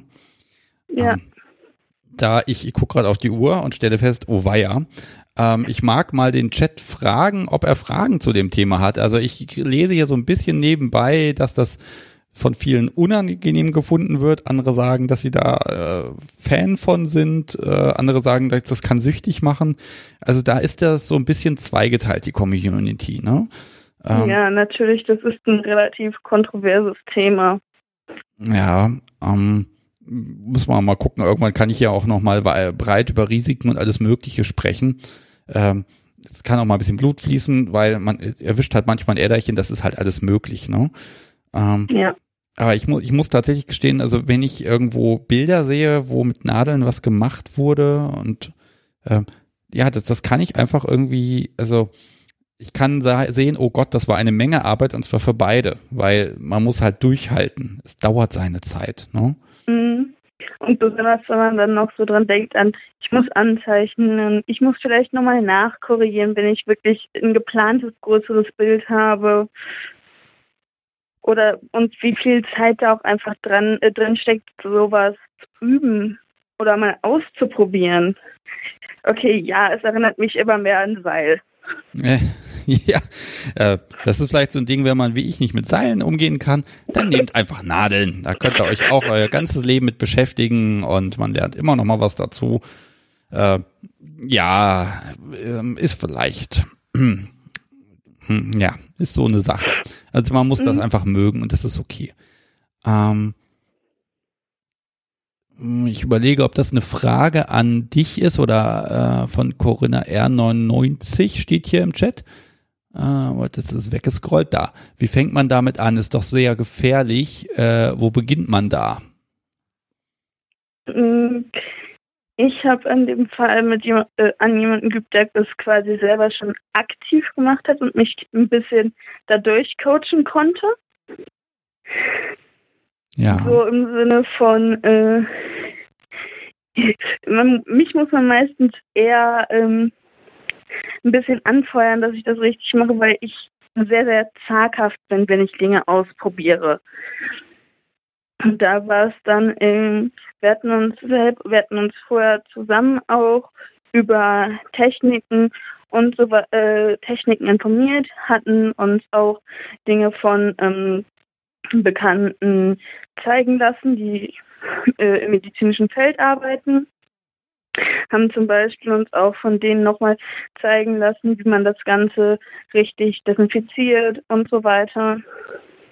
Ja, Zeit ist da vor allen Dingen immer der Punkt. Man muss, es dauert einfach seine Zeit, bis das keimfrei ist, ne? Ja, man muss warten.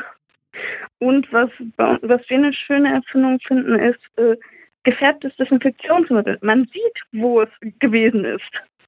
Oh, das, das kenne ich noch nicht. Okay. Ähm, es gibt äh, das Kodan, also alkoholische Hautdesinfektion, gibt es gefärbt und ungefärbt. Die gefärbte macht so einen orangene, macht eine ein bisschen orangene Farbe, die man je nach Hauttyp relativ gut sieht und dann sieht man einfach, wo das Desinfektionsmittel gewesen ist. Ja. Okay, ja, also ein bisschen, ja, ich dachte, das ist dann irgendwie jodhaltig oder so, ne? Nicht, dass ich wüsste. Müsste ich nochmal nachschauen, aber Nicht soweit ich weiß. Okay, und das, das bleibt es dann lässt orange? Sich auch, nee, das lässt sich relativ leicht ab, äh, das lässt sich abwaschen. Okay. Mhm. Also nicht so schrecklich abzuwaschen wie Jod. Ja. Mag ich jetzt vielleicht mal fragen, fängt, was würdest du sagen? Man eher, fängt man an mit kleinen oder mit großen Kanülen? Ich habe persönlich angefangen mit kleinen, mit relativ kleinen Kanülen. Einfach weil ich da so, ich habe äh, von einmal mal quasi einmal von der kleinsten, die wir hatten, bis zur größten, die wir hatten, hochgearbeitet. Einfach, um auch ein bisschen ein Gefühl dazu für zu bekommen, wenn man so ganz, ganz, ganz feine Nadeln hat, ist dann irgendwann das Problem, dass die äh, sich, je nachdem wie hart die Haut ist, schon fast an der Haut verbiegen können. Ja. Ja, das stimmt. Also die Führung ist Mhm. schwieriger und dann, dann gehen die immer weiter Ja. und weiter durch die Haut. Also die haben so ein bisschen Ich diesen. möchte, ich möchte dich wieder rausbekommen. Oh, dazu fällt mir noch was ein. Die meisten Leute, die Nadeln passiv irgendwelche Erfahrungen haben, sagen auch definitiv, dass wieder rausstechen aus der Haut ist schlimmer als das reinstechen. rausstechen. Nee, wirklich, doch, das, man zieht es raus. In, nein, im Sinne von, man geht ja einmal in die Haut rein und kommt dann wieder aus der Haut raus. Ah, ja. Hm. Ja, das, das, also ganz ehrlich, in meinem ganzen Leben wurden vielleicht vier, fünf Kanülen in meinen Arm reingejagt, eben an besagtem Tag. Die kamen auch nicht wieder raus. Ah, Die, doch, doch, okay, die, ka die, die kamen natürlich wieder raus. Äh, ich kann es aber nicht mehr genau sagen, wie. Es war halt so äh, auf Zähne zusammenbeißen und irgendwann ist halt vorbei. ja. Also Nadeln passiv sind so nichts für dich. Eher nicht so. Naja. Aber man muss ja nicht jeden Quatsch ausprobieren, ne? Genau. Ja, also man sagt ja mal, ein guter Dom probiert alles mal aus, ähm, aber ich bin da, gehört Ich dazu. glaube, das kommt auch immer drauf an, weil ich habe genug Dinge, wo ich sagen würde, die muss mein Partner nicht ausprobiert haben, damit ich sie mit oder für ihn mache. Ja, vor allem, es fühlt sich ja anders an, ne? Also man weiß ja nicht, wie das Gegenüber das erotisiert und welcher Effekt da ist, ne? Da ist ja nochmal ein Unterschied. Und die Sache ist auch einfach, jeder hat ein bisschen eine andere Schmerztoleranz und äh, jeder Körper ist anders. Und wenn jemand absolut sagt, ich kann mit dem gar nichts anfangen und jemand anderes sagt, ich finde das total heiß, dann musste der damit nichts anfangen und kann das nicht ausprobieren, meiner Meinung nach. Ja, ich, ich krieg hier so einen garstigen Kommentar gerade. Ich sag jetzt nicht von wem, aber da steht, ein guter Dom probiert dann auch Strom aus. Nein, tut er nicht. Wenn jemand Panik vor Strom hat, dann muss er Strom nicht ausprobieren. Ich habe ja keine Panik vor Strom. Ich will Aber wenn, nicht, wenn, ich man es ich nicht möchte, dann möchte man es nicht. es wird nicht dazu kommen, dass ich eine Panik davor entwickeln kann. So, ähm, das ist jetzt ja diese Grinste. Ja, warte, ich habe das Gerät, glaube ich, hier noch in der Schublade. Warum liegt das Ding eigentlich seit vier Wochen im Büro? Weil es sich, oh, oh, Oh, oh da hält mir jemand. Ich sollte, ich lasse das lieber bleiben. Ich leg das jetzt mal weg. Ähm, alles gut. schlimm. Das, das klingt ja fast wie ein Viehtreiber oder so. Nein, das, nein, nein, nein, sowas will ich hier nie im Ja. Büro liegen haben. Wäre wär fürchterlich. ähm, ich glaube, ich habe es gerade draußen blitzen gesehen. Das kann nicht sein. Aber wer weiß, vielleicht haben wir hier bald ein Gewitter. Das wäre mal Oh, das cool. wäre doch schön. Eine Live-Sendung, da würde ich das Fenster aufreißen, damit man hier den Donner hört. Der würde dann, glaube ich, auch das, die Stimmung so ein bisschen extra transportieren. So, ich sehe keine weiteren Fragen hier im Moment. Das bedeutet, ah, doch eine kommt jetzt gerade noch. Ähm, wie beziehungsweise warum setzt man Nadeln ein? Strafe oder weil Sub einfach den Schmerz genießt? Wieder von Corinna. Mm, Das ist eine gute Bei Frage. uns ist es eher ein Genießen von Schmerz. Bei Strafen haben wir quasi eher im DS-Sinne, dass Strafen eine Verhaltensänderung bewirken sollen und das ist dann relativ ritualisiert bei uns. Okay. Hm, ja, äh, die Frage, die, die hat mich gerade ein bisschen verwirrt. Warum setzt man das ein? Und ich, ich könnte es, also ich selbst könnte es auch nicht beantworten, ne? muss ich ganz ehrlich gestehen. weil es Spaß macht. es ist zumindest unvernünftig und damit ist es ja für mich eine gute Sache. So, okay. So, dann äh, sehe ich auf die Uhr, stelle fest, es ist spät, verdammt. Äh, ich, ich könnte noch über 10.000 Themen reden, aber das ja, ist, glaube ich, normal. Das äh, ist, ist immer so und das muss auch immer so sein, glaube ich. Äh, wir picken uns ja hier immer nur so ein paar Sachen raus, äh, wo wir dann schauen, ist das interessant oder was ist, was ist in letzter Zeit ein bisschen zu kurz gekommen. Ich hoffe, wir haben jetzt keins deiner Herzensthemen zu arg vernachlässigt. Äh, nichts, das mir gerade einfällt, außer dass ich so sagen kann, äh, ich mag Skalpelle sowieso lieber als Nadeln an mir. Ah, ja, das, das nehmen wir dann nochmal in einer eigenen Folge. Ja, alles gut. kann man Leute mit anteasern. Ja, kann man. Ach, ich, ich erzähle dazu jetzt nichts mehr. Alles gut. Okay. So, ähm, ich habe hoffentlich die richtige Musik jetzt für dich ausgesucht. Äh, Kleid aus Rosen von genau ja, von diese Software macht Subway to Sally. Die waren's, genau. Wie, mir wird ja wieder immer nur wieder angezeigt, wie die, wie die Datei heißt und da auch nur zur Hälfte ist es immer schrecklich. Äh, das werde ich jetzt spielen und danach äh, sind die Hörer wieder aufgerufen, hier anzurufen, um mitzureden über was auch immer. Und äh, ich habe noch ein paar Ankündigungen mir aufgehoben, also ich kann zehn Minuten locker überbrücken. Wir gucken mal, was passiert. Äh, dir, Ceva, vielen, vielen, vielen Dank, dass du Gerne dich gemeldet hast, dass du mitgemacht hast und dass du dir so bereitwilligst Auskunft gegeben hast. Ja, Finde ich schön. Danke dir. Gerne. Schönen Abend noch und viel Spaß. Danke, dir auch. Tschüss. Tschüss. Und da bin ich auch wieder und ich habe jemanden mitgebracht. Jo, es hat jemand angerufen, hervorragend. Der Thomas hat angerufen. Hallo. Guten Abend. Ja, erzähl was über dich. Weshalb rufst du an? Worüber sprechen wir? Ich denke, das wird sich ergeben. Warum ich anrufe, ist, weil ich äh, den Podcast schon längere Zeit verfolge, den ganz interessant finde. Und ja, ich komme jetzt gerade vom Arbeiten und habe Nadeln in Menschen reingesteckt. Ja, das passt ja gut. Allerdings nicht aus Jux und Dollerei oder aus Spaß oder in einem BDSM-Kontext, sondern weil ich noch nach der Schule heute Schmerztherapie bei mir in der Praxis gemacht habe. Okay. Gut, also etwas andere Verwendung, so soll man die Dinge ja auch eigentlich benutzen. Das ist ja sogar vernünftig. Ja, das ist vernünftig. Aber wir reden ja über Unvernunft. Genau, auch das finde ich immer gut, wenn wir das tun. Ähm, ordnen wir dich mal so ein bisschen ein. Du bist selber aktiver BDSMer? Ich bin aktiver BDSMer seit über 40 Jahren. Das ist mal ein bisschen Erfahrung. Ui. Ja, ein wenig. ähm, du weißt ja, ich frage ja hier jeden, wenn du ein bisschen zugehört hast, wie hat das so angefangen? Vor 40 Jahren war das nicht so einfach, wie das jetzt ist. Nein. Also es ist schon ein bisschen mehr als 40 Jahre, es sind 45 so den die Erkenntnis, dass ich Neigungen in diese Richtung habe, die habe ich so mit 15 gehabt und bin dann glücklicherweise auch ja direkt an eine junge Dame, die etwas älter war als ich, geraten, die in dieser Richtung unterwegs gewesen ist und die mich da eingeführt hat.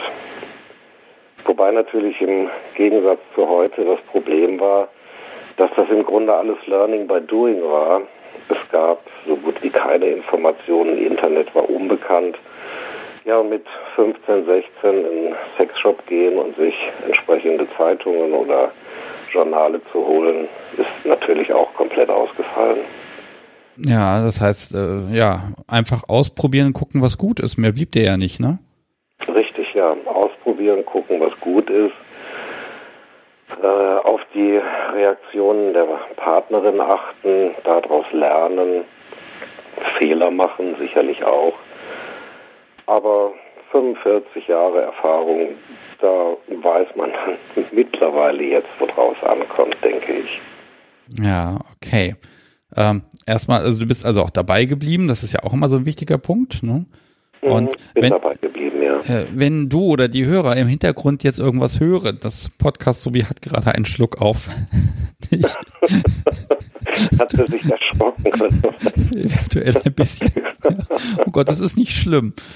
Ja, das ist ganz sympathisch. Das ist menschlich. Ach. Sie versucht es jetzt irgendwie abzustellen.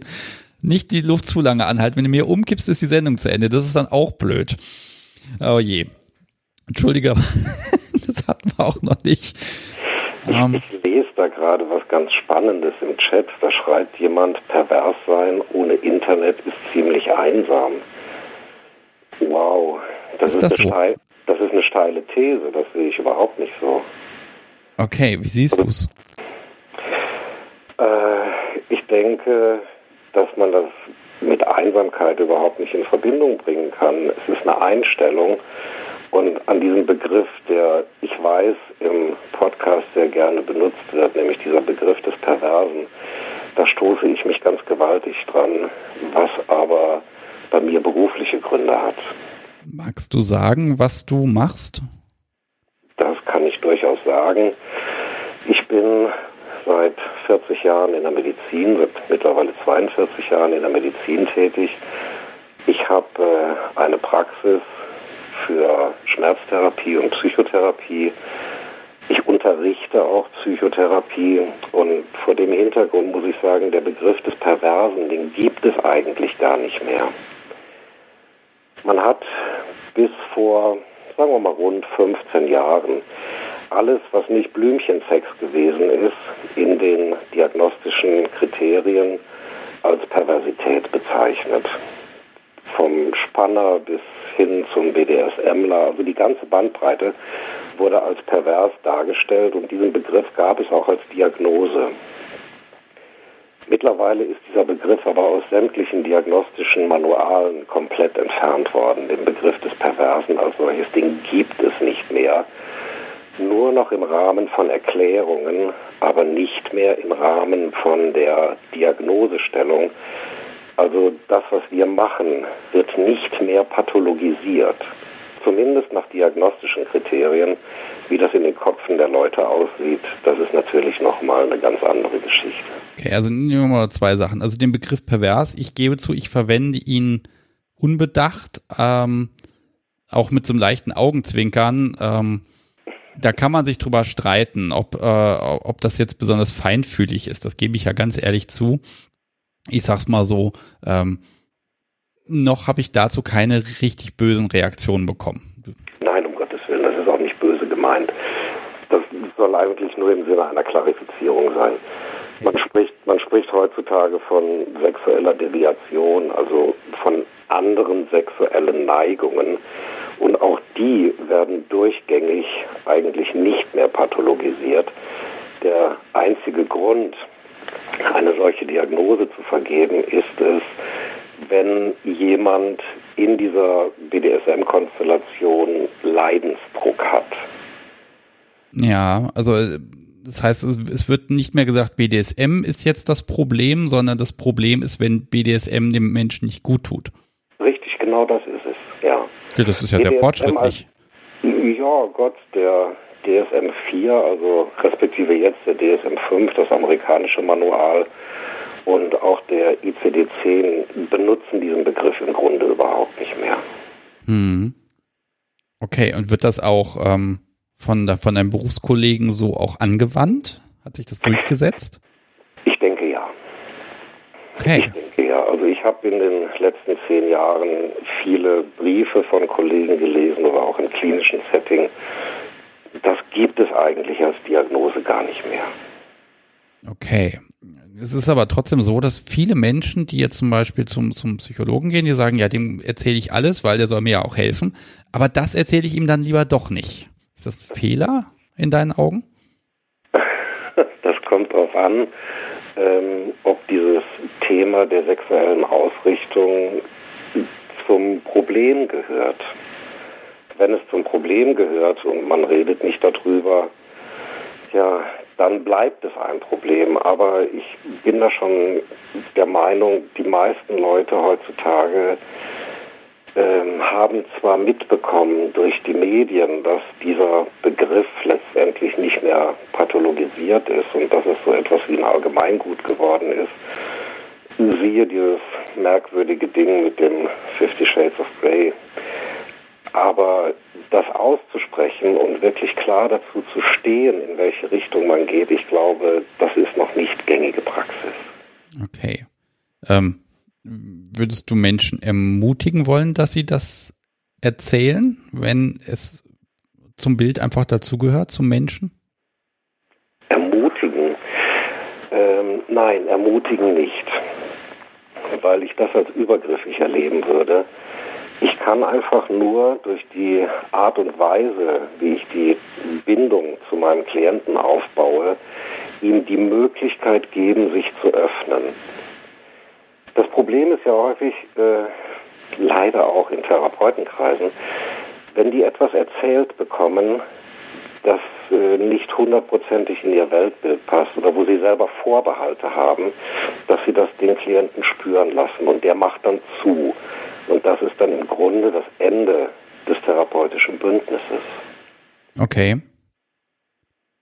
Also es, es, ja, also der Therapeut ist eben auch nur Mensch an der Stelle, ne? Und ja. ja.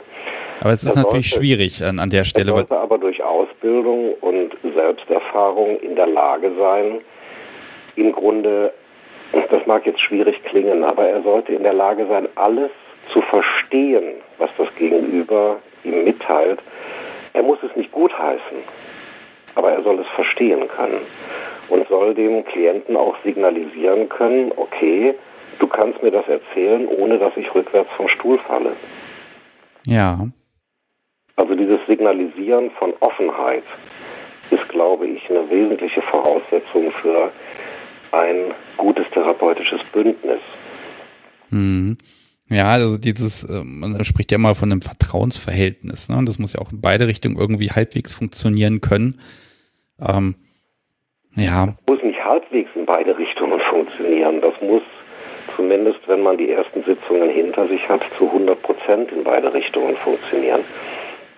Das heißt, ich muss dem Klienten vermitteln können, pass mal auf, egal was du mir erzählst, ich lehne dich deswegen nicht ab.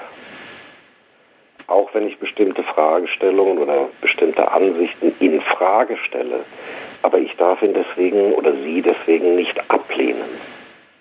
Wenn ich das schaffe, dann habe ich ein gutes therapeutisches Bündnis. Und dann brauche ich den Klienten gar nicht zu animieren, mir irgendwas erzählen, zu erzählen, das tun die freiwillig. Das ist ein Erfahrungswert aus den letzten 20 Jahren Praxis. Ähm, die kommen von selber. Okay. Ähm, ich nehme mal was, ähm, stell mal vor, ich komme jetzt zu dir und ich sage hier, ich, ich, ich leide darunter, ich habe, ähm, dass ich BDSM nicht ausleben kann, weil meine Beziehung das da in der Richtung nicht funktioniert oder weil ich keine Menschen kenne oder weil ich gar, vielleicht gar keinen Namen dafür habe das etwas, wo du sagst, das ist dann eher was Pathologisches, das nee. nicht zu haben? Nee, das ist nichts Pathologisches. Da ist ein Bedürfnis nicht befriedigt. Und dann ist es Aufgabe im Setting zu schauen, wie man gegenüber dieses Bedürfnis befriedigen kann, auf welcher Grundlage dieses Bedürfnis bei ihm entstanden ist und offensichtlich dann auch noch besteht und was die Hinderungsgründe sind, und die Hinderungsgründe, auch das wiederum ein Erfahrungswert, ist in den meisten Fällen schlechte Kommunikation mit dem Partner. Okay, also weil man es nicht ausspricht in der Beziehung, Weil man es nicht ausspricht. Ich mache auch Paartherapien. Oh, hart. Wenn es mal und wenn es mal äh, zu diesem Thema kommt, was es recht häufig tut, muss ich sagen, dann stelle ich gerne eine Frage, wo die Leute, die mir gegenüber sitzen, dann erstmal zu Boden gucken. Ich stelle die Frage, wissen Sie genau, was Ihr Partner von Ihnen erwartet? Und dann kriegt man die Antwort, ja, ja klar, das weiß ich. Und dann frage ich, woher? Ja, das merkt man doch. Nein, man merkt es eben nicht. Das ist ein Trugschluss. Man ja. vermutet zu wissen, dass das, was man mit dem Partner macht, gut ist. Und dann macht man immer mehr desselben, weil man denkt, das ist ja gut. Ähm, aber man hat keine konkrete Aussage darüber, ja, das möchte ich, nein, das möchte ich nicht. Und wenn es die Nummer auf der laufenden Waschmaschine ist, ja, völlig gleichgültig. Die Kommunikation ist auch bei Paaren leider nicht wirklich offen. Ja, äh, warum? Ist es Angst davor, dass der andere das ablehnt oder? Es ist oftmals die Angst vor Ablehnung und, oh, jetzt, jetzt geht es ein bisschen in die Tiefenpsychologie rein. Ähm, das sind die gelernten Regeln, Normen und Werte. Wir Psychoheinis sprechen da von Über-Ich-Funktionen. Also das ist das, was man gelernt hat, was man darf, was man nicht darf, was welche Konsequenzen nach sich zieht. Und diese Über-Ich-Regeln sind auch heute, 2020, oftmals noch Überlieferungen aus dem letzten Jahrhundert, weil es im Sinne von familiären Traditionen ausgesprochen oder unausgesprochen weitergegeben wird, wie man zu sein hat.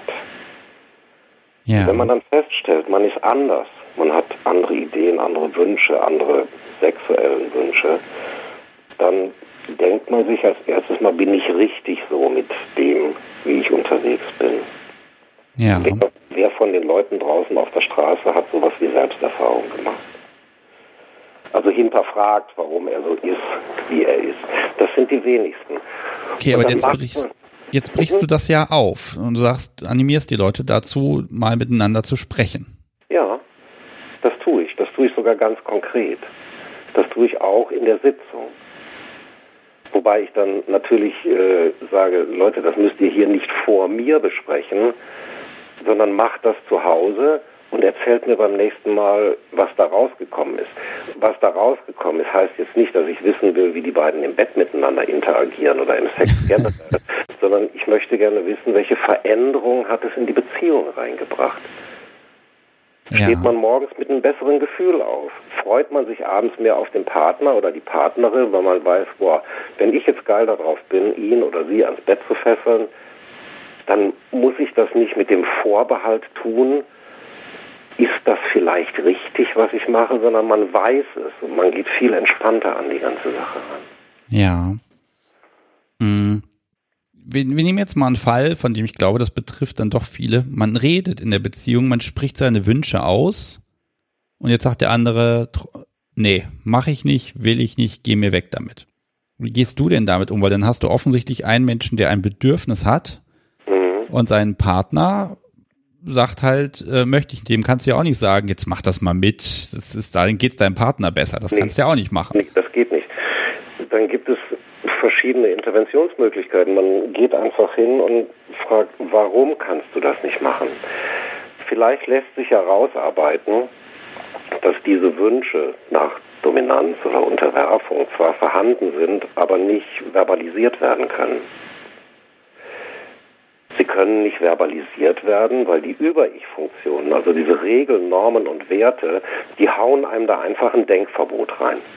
Da darf man gar nicht drüber nachdenken, weil dann käme ja etwas hoch, was vielleicht verboten ist. Sei es Lustempfinden oder sei es auch komplette Ablehnung, sei es Aggression. Ähm, man muss versuchen, für mein Empfinden, wohlgemerkt, das ist keine Lehrmeinung, das ist meine subjektive Meinung aus der therapeutischen Erfahrung raus, dass man immer versuchen sollte zu verstehen, warum ist das so. Ja, okay. Ähm, aber du kannst ja, ich sag mal, ich, ich merk's, ich breche das jetzt sehr flapsig runter. Du wirst ja nicht sagen, Mensch, jetzt lassen Sie sich doch von Ihrem Partner mal ein bisschen dominieren und verhauen. Und äh, dann, also die Frage ist, woran wird gearbeitet? An, an dem Menschen, der ablehnt oder an dem Menschen, der sagt, ich habe hier aber ein Bedürfnis? Es muss eine Konsenslösung her. Es darf kein Kompromiss werden. Der Kompromiss würde sagen, ähm, ich mache das jetzt, um dir einen Gefallen zu tun. Aber wir wissen ja aus der Kommunikationsforschung, Kompromisse sind immer faul. Irgendwas fehlt an einem Kompromiss. Ja, ich, ich sage ja. mal, ein Kompromiss ist es dann, äh, äh, wenn beide äh, unzufrieden damit sind. Denn ein guter Kompromiss ist es, wenn beide möglichst unzufrieden damit sind, aber beide damit leben können. Ähm, wenn beide nicht unzufrieden sind, das wäre der Idealfall. Vielleicht muss man dann einfach die Wünsche und Bedürfnisse auf der einen Seite ein bisschen runterbrechen, auf der anderen Seite ein bisschen Offenheit schaffen. Aber der Erfahrungswert geht eher dahin, dass das Problem wirklich diese gelernten Regeln, Normen und Verbote sind. Das erlebe ich selbst bei Menschen, die durchaus mit äh, sexuellen Deviationen, also anderen Sexualpraktiken umgehen, die tun das und haben ein schlechtes Gewissen dabei. Ja. Das ist immer eine ganz, ganz spannende Konstellation. Und ich sage jetzt nicht, an allem ist die Mama schuld, um Gottes Willen. Ganz, ganz nicht. Aber es sind dann, es sind dann so, ja, oftmals so familiäre Traditionen, die dazu führen, dass bestimmte Dinge einfach abgelehnt werden. Und man tut so, als wenn man sich für den Partner überwindet, das macht. Vielleicht täuscht sie dann auch noch einen Orgasmus vor und er sagt, boah, das war befriedigend, aber im Prinzip steckt doch ein negativer Affekt dahinter, nämlich so ein Gefühl von Verbotenheit. Das darf nicht sein. Ja. Ich glaube, ähm, manchmal findet man keine Konsenslösung. Okay, und wenn man die nicht findet, wenn, gerade wenn du so, so, ein Paar vor dir sitzen hast, äh, wenn, wenn es die Lösung nicht gibt oder nicht gefunden werden kann, äh, sagst du dann, okay, dann geht getrennte Wege? Ich meine, das, das kann ja auch kein Rat sein. Muss ja nicht sein. Das ist auch niemals mein Rat. Ich würde niemals jemandem sagen, also pass mal auf, ist besser, ihr trennt euch, weil das gibt sowieso keinen. Äh, ich stelle dann die Frage, wie leidensfähig jemand ist. Okay. Und manche Leute sind bemerkenswert leidensfähig und das sind dann Beziehungen, die auf sexueller Ebene 40 Jahre unbefriedigt sind. Dann ist das so. Wir, wir Psychoheinis können nicht jeden retten. Ja? Manche Leute sind so in ihren Modellen und Mustern verfangen, dass es einfach so ist, wie es ist. Und dann dürfen wir auch nicht den Versuch machen, da auf Teufel komm raus den Knackpunkt zu finden. Das ist nicht unser Job. Ja. Okay. Ähm, ja, also ich merke, da, da gibt es einfach ganz viel Augenmaß und einfach für, es gibt keine generelle Handlungsweise, sage ich mal. Es gibt kein Rezept dafür. Es gibt kein Rezept. Man muss wirklich die ganz individuelle Situation betrachten. Und vielleicht ist ja jemand auch dabei, der mit dieser Unbefriedigtheit, die entstehen kann, recht zufrieden ist, weil er eben gerne leidet und dieses Leiden eben nicht dadurch lebt, dass er sich fesseln oder verprügeln oder Nadeln in sich stecken lässt, sondern er einfach still vor sich hin leidet, weil es seiner, jetzt kommt wieder so ein blödes Wort, weil es seiner neurotischen Grundstruktur entspricht. Also er ist einfach so und ist vielleicht dann ganz zufrieden mit der Situation, darf sich nicht zwingend wundern, wenn dann der andere Partner sich seine sexuellen Bedürfnisse anderweitig erfüllen lässt. Ja, okay. Mhm. Ja, also, also ich sag mal so, ich habe jetzt so, so leise im Hintergrund, also im Hinter, mein, mein Unterbewusstsein sagt mir so ein bisschen, äh, äh, wenn du einen Partner hast, mit dem du kein BDSM machen kannst, weil ihr euch da irgendwie nicht versteht oder man weiß nicht, dann geht zum Paartherapeuten, der wird da wird schon dafür sorgen, dass ihr dass es irgendeine Lösung geben wird. Und, und die Lösung muss natürlich sein, dass mein Partner sich jetzt von mir verhauen lässt. Ähm, Entschuldigung. Äh, das no ist ein Gedanke, no der way. nicht geht, ne? Nein. Das kannst du komplett knicken. Das kannst du komplett knicken. Das funktioniert nicht. Das wäre gegen jeden therapeutischen Grundsatz. Okay. Mm. Also weil, weil ich jetzt auch gerade durch den Podcast Menschen kenne, die wirklich da verzweifeln, na, nicht am Verzweifeln sind, aber die versuchen wirklich alles. Die versuchen Brücken zu bauen, dass sie klein anfangen, dass sie ihren Partner, ich sag mal, so ein bisschen locken, manipulieren, dass irgendwas ist. Ähm, was, was ja. würdest du denn sagen, wenn ich jetzt so den Plan habe, okay, mein Partner ist da jetzt nicht so aufgeschlossen, wie, also ich sag mal, man will ja seinen Partner, mit dem man zusammenlebt, nicht manipulieren und hintergehen in dem Sinne. Du manipulierst deinen Partner oder deine Partnerin ständig, jeden Tag, Dutzend Male. Aber lassen wir das mal dahingestellt. Ich weiß, worauf du raus willst. Ich vermute, du möchtest damit in die Richtung gehen, zu sagen, naja, ich kann doch nicht hingehen und dann so lange an meinem Partner oder an der Partnerin rumschrauben, bis er oder sie endlich das tut, was ich mir so sehnlich wünsche. Genau das wollte ich ja so ausdrücken. Exakt meine Gedanken. Sehr gut. Entschuldige. nee, man muss hinschauen. Ähm, ich lese hier gerade so mit einem Auge in dem Chat. Oh, das, das. Äh, nee, da ist eine interessante Geschichte drin Da steht, ich bin auch ein echter Fan von ressourcenorientierter Betrachtung. Ressourcenorientiert heißt in dem Zusammenhang, ähm, welche Möglichkeiten, Fähigkeiten hat mein Gegenüber, auf meine Wünsche einzugehen.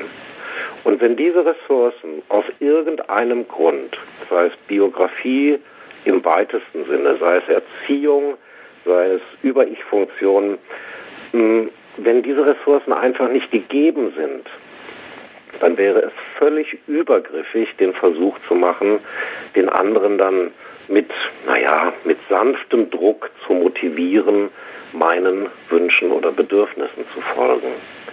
Das kann in der Konsequenz nur im Chaos enden, das Ganze. Also man muss wirklich diese Betrachtungsweise, die jemand hier auch gerade geschrieben hat, im Auge behalten. Sind überhaupt Ressourcen dafür vorhanden? Ja.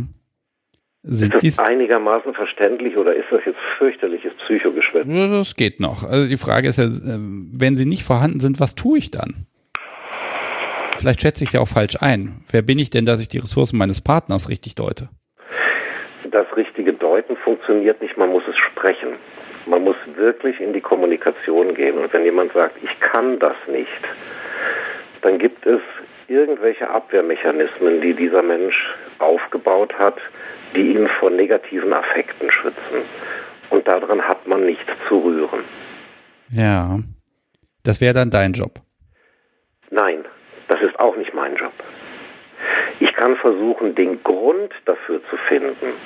Ich kann auch versuchen, ähm, sagen wir mal, diesen Grund zu bearbeiten. Sind die Gründe, die vorgegeben werden. Mama hat immer gesagt, Sex macht man nur im dunklen Schlafzimmer. Sind das Gründe, die man auf der einen Seite rational nachvollziehen kann?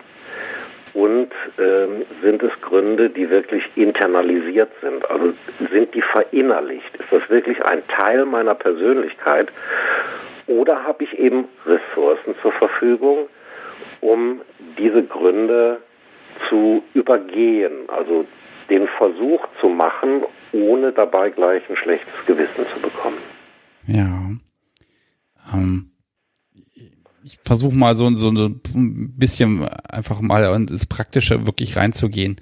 Ähm, sind Paare denn fähig, sag mal, diesen Konflikt oder diese, diese, ja, diese Unbefriedigtheit selbst zu lösen? Oder ist da ein außenstehender Dritter eher die bessere Wahl? Die besseren bestimmt, äh, also andersrum. Wenn sie es hinbekommen würden, dieses ähm, Problem auf einer kommunikativen Ebene zu lösen, ohne die Hilfe von Dritten, das wäre eigentlich so der Goldstandard. Aber es funktioniert nicht, weil diese Menschen oftmals, äh, wie soll ich das nennen, in einem Tunnelblick drin sind. Die gucken nicht rechts und links, die sind nicht in der Lage, in die Metaebene zu gehen. Oh, scheiße, schon wieder so ein Ding, Metaebene. Soll ich das erklären oder das wird allgemein. Ich habe ja, ich habe mir tatsächlich ein paar Fragen aus dem Chat, die ich dir gern stellen würde, so nach und nach, aber das Gespräch fesselt mich tatsächlich ein bisschen, okay. dass ich nicht genau weiß, äh, wann, wann packe ich das da rein, weil ich höre dir zu und dann habe ich wieder einen Gedanken und dann habe ich wieder tausend Fragen und das ist gerade ganz schwierig für mich und ich höre dir jetzt einfach mal zu und wenn du da was aufgreifst, du bist offensichtlich in der Lage, Chat zu lesen und mir was da währenddessen zu erzählen, äh, mach äh, einfach. Nein, also bin nicht in der Lage, Chat zu lesen, äh, laufend, weil niemand auf der Welt ist multitaskingfähig. ich will nur ganz kurz vielleicht auf den Begriff Metaebene eingehen und dann halte ich den Mund. Dann kannst du, wenn du das möchtest, gerne deine Fragen abarbeiten. Metaebene bedeutet, wenn man in einer Konfliktsituation ist, ob die jetzt ausgesprochen ist also interpersonell, dass man sich mit jemandem in die Wolle kriegt oder auch, wenn man mit sich selber in Konflikt ist, bedeutet Metaebene, sich einen Küchenstuhl zu nehmen, sich da drauf zu stellen und von oben auf die Situation zu gucken. Also sich aus dem Gefühl rauszunehmen und einfach von oben mal drauf schauen. Und da bieten sich oftmals schon Lösungsmöglichkeiten, die man übersieht, wenn man selber bis zu den Knien im Sumpf steckt. Ist das, das und du meinst das jetzt wörtlich, ne? Ich meine das wörtlich. Ob du es glaubst oder nicht, ich empfehle meinen Patienten, wenn sie Metaebene üben sollen, pass mal auf, wenn du mit deiner Partnerin, mit deinen Kindern im Stress bist, kann man natürlich nicht im Job machen. Das ist scheiße, das geht nicht. Dann nimm dir einen Küchenstuhl und stell dich mal da drauf und guck mal von oben auf die Situation. Erstens wirst du jede Menge verwunderte Gesichter sehen, die werden sofort alle den Mund halten und du wirst auf diesem Stuhl stehen und erstmal grinsen. Und das ist schon oftmals die halbe Therapie. Da braucht man keinen Psychodackel wie mich. Man muss sich nur mal als Situation rausziehen und von oben drauf gucken. Ja, diese, diese Perspektivveränderung, ne? Das ja, natürlich. Was machen wir in der Therapie? Wir verändern den Blickwinkel der Menschen auf ihre Probleme. Wir lösen die nicht. Wenn ich in der Therapie anfange zu arbeiten, läuft was falsch. Mein Klient muss arbeiten. Ja, okay. Äh, darf ich mal fragen, du hast jetzt mehrmals gesagt Klient und eben hast du gesagt Patient. Ist das jetzt ein Unterschied? Ja, ich weiß, das ist doof. Patient ist eigentlich der Begriff, den ich immer versuche zu vermeiden. Aber nach 40 Jahren in der Therapie und in der Medizin rutscht er manchmal raus. Weil Patient ähm, bildet sofort heraus, dass ich jemanden pathologisiere. Du bist Patient, ich bin Therapeut, du bist krank, ich weiß, was zu tun ist. Und das ist völliger Quatsch. Also spreche ich eigentlich lieber vom Klienten, aber dadurch, dass ich ja auch Körpermedizin bei mir in der Schule unterrichte, rutscht es halt manchmal dazwischen. Aber der bessere Begriff ist eigentlich Klient. Okay. Mhm. Was mal, ich werde jetzt mal versuchen, hier ein bisschen Fragen zu ordnen und irgendwie mal unterzubringen. Ich muss mal gucken, ob der Zusammenhang noch existiert. Okay. Ähm, die erste Frage, die ich stelle und die du mir mit Ja beantworten wirst, ist, machen wir eine komplette lange Folge miteinander? ähm, okay, ja. Gut, wunderbar, hat Ja gesagt, kann ich notieren. So, sehr schön. Ähm, das heißt, alles, was wir heute hier nicht mehr unterbringen können, das bringen wir irgendwann unter und möglichst bald habe ich das Gefühl, weil das macht nämlich gerade wirklich Spaß. Schön. So, fangen wir mal an. Äh, Nickname ist schreckliches Training. Entschuldigung. Ähm, These. Wenn es keinen Leidensdruck gibt, ist es keine, äh, ist es nicht krank. Richtig. So einfach. So einfach. Also wenn die Wände mit mir reden, aber ich leide nicht drunter, weil die mir gute Tipps geben, dann ist das okay. Das ist richtig. Problematisch äh, wird es nur, wenn du mit denen in Konversation treten kannst. Dann würde ich eine paranoide Schizophrenie vermuten. Oder laute Nachbarn. Oder laute Nachbarn. okay. So, Frage. Was ist mit Ausrichtungen, die früher illegal war, äh, waren, heute aber nicht? Ähm, also wie gehst du in deinem Kontext damit um? Möchte Temporärdatei wissen. Was ist das für ein Nickname heute? Ähm, was meint äh, der oder diejenige mit illegal? Äh, ich glaube, da geht es dann so ein bisschen drin äh, drum, hier, Beispiel Homosexualität. Das wurde so. ja vor, ich sag mal, 40, 40, ist es 40 Jahre her, 30? Ich weiß gar nicht genau, wann es Boah, hat. Kommt drauf an, in welchem Land du dich befindest. Okay, nehmen, nehmen wir mal Deutschland jetzt. Sag mal, da leben wir im Moment. Okay, wie ich damit umgehe, wertfrei. Das gelingt dir? Ja, absolut. Ich war mir über mehrere Jahre nicht darüber im Klaren, ob mein Sohn nicht schwul ist. Mittlerweile weiß ich, er ist es nicht. Aber selbst wenn, ja, scheiß doch drauf. Dann ist es halt. Okay, aber wenn es jetzt illegal wäre, dann heißt das ja auch, dass man sich Sorgen machen würde. Im Sinne von, oh Gott, der kommt dafür in den Knast.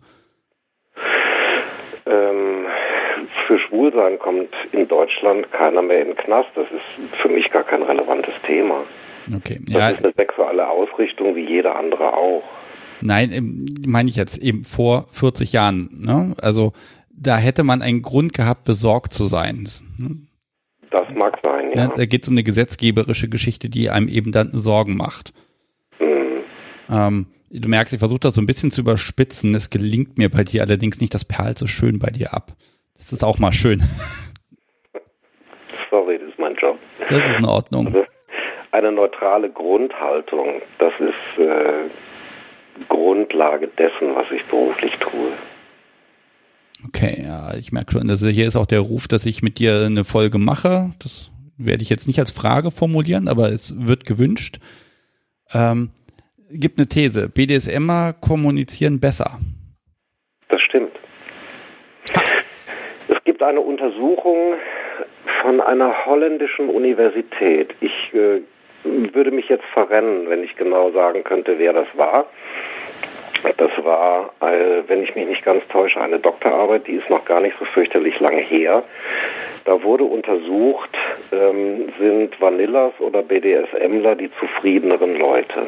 Und das Ergebnis war zwar nicht in allen der einzelnen Untersuchungspunkte sehr relevant, also vom statistischen Wert her, aber das Summary, also die Zusammenfassung war, ja, BDSMler sind Ad 1 kommunikativer, Ad 2 stressresistenter, äh, Ad 3 wertfreier gegenüber anderen, sind zufriedener im Beruf, und dann hat man auch noch ein paar Krankheiten untersucht. Also die haben weniger Probleme mit psychosomatischen Krankheiten, mit somatoformen Störungen, mit somatoformen autonomen Funktionsstörungen. Also es sind eigentlich die gesünderen Leute. Das werde ich mir auf ein T-Shirt drucken. Das kannst du machen. Ja, mit dem Verweis auf die Studie gleich. Also wenn du mir da irgendwann nochmal einen Link schickst, dann äh, kommt eine schöne Aufzählung da drauf. So sechs glaube, Punkte läuft. Irgendwo auf meinem Arbeitscomputer liegen ähm, kann ich dir rüberschicken, muss ich suchen. Also ist schon ein bisschen her, dass ich die gelesen habe. Äh, wenn dein Englisch gut ist, dann kannst du die also ohne Probleme lesen. Okay, also wie gesagt, das würde ich mir wirklich auf den Shirt draufdrucken. Sind stressresistenter, sind kommunikativer, zack, zack, zack, zack. Ja, äh, finde ich super. wissenschaftlich bewiesen. Wobei du weißt, er glaubt keine Statistik, die du nicht selber fälscht. Wir sehen das ja zur Genüge im Moment. Aber warum sollte jemand so eine Statistik fälschen? Und das war einer, ich glaube, die äh, Uni Utrecht, aber ich bin mir nicht mehr hundertprozentig sicher. Also wenn du es findest, immer her damit. Das kommt dann meiner Sammlung an, an Dinge, die ich zwar lesen, aber nicht komplett verstehen kann, weil ich in dem Thema nicht drin bin, dann der, der füge ich das hinzu. Aber wenn ich das da so rausziehen kann und unten noch einen Quellenverweis da quasi ranpatschen kann, mhm. hervorragend. Da, also da, das pusht mein Ego gerade. Hervorragend. Sehr gut. Ähm, ich habe noch eine schöne Frage. Ich weiß jetzt nicht mehr genau, von wem die ist. Äh, was meinst du, wo kommt die Veranlagung für ja, BDSM im weitesten Sinne her? Dafür kann man keine pauschale Antwort geben. Also das wäre vermessen, wenn ich jetzt sage, weil du die und die Kindheit hattest, bist du jetzt BDSMler. Ähm, ich denke, das hat etwas mit der Erfahrung und der Wirkung von Macht und Ohnmacht zu tun. Wie das jetzt im Einzelfall von der Konstellation ist, ja, wie soll ich das sagen, das ist nice to have, wenn man es weiß. Aber ändert das irgendwas? Das ist eine gute Frage. Hast du natürlich recht. Ändert das was? Ähm, das ändert nichts. Ja, ich hatte vielleicht dann eine Legitimation. Ja, und? Solange du keinen Leidensdruck hast darunter, ganz ehrlich, scheiß drauf. Okay, ja, das finde ich spannend, die Perspektive. Also dieses Such, warum nach etwas suchen, was mir eh nichts bringt. Richtig. Ja ich habe im Rahmen, ich werde jetzt die Hintergründe nicht erzählen, das ist mir in dem Setting hier wirklich viel zu persönlich, aber ich habe durch meine Selbsterfahrung herausgefunden, warum ich BDSMler bin, warum ich streng dominant bin, warum ich streng heterosexuell bin. Ich weiß es. Ändert das was? Nö. Okay, es hat bei dir also offenbar nichts verändert. Nein, das hat nichts verändert. Okay. Ja, das ist, ja, das ist jetzt tatsächlich so ein bisschen überraschend, weil, ja, man möchte ja eigentlich genau wissen, wieso, weshalb, warum, ne? Und ja, da muss man auf tiefenpsychologischer Seite schauen, ähm, welche Erfahrungen wurden mit Macht, Ohnmacht, äh, Dominanz, Unterwerfung gemacht. Ähm, war das vielleicht eine Zeit lang eine Überlebensstrategie? Sich zu unterwerfen oder dominant zu sein. Und daraus entwickeln sich dann auch bestimmte Persönlichkeitsmuster. mhm. wie zum Beispiel Narzissmus oder Borderline-Persönlichkeitsstörung, dieser ganze Mist. Ähm, das sind alles Probleme, die im Grunde durch Bindungen oder nicht vorhandene oder nicht stabile Bindungen letztendlich äh, ihre Wirkung in unser aktuelles heutiges Leben tragen. Okay. Und das ist keine Geschichte, die man wirklich in einer kurzen Beratung rausfindet, sondern da muss man schon ziemlich in der Tiefe graben. Und hier bezweifle ich das Kosten-Nutzen-Verhältnis. Okay. Wenn jemand das unbedingt möchte, okay, können wir hingucken. Aber wenn jemand sagt, ey Alter, ich habe überhaupt keinen Leidensdruck, ich bin submissiv, ich bin dominant, dann sage ich, okay, alles klar, viel Spaß.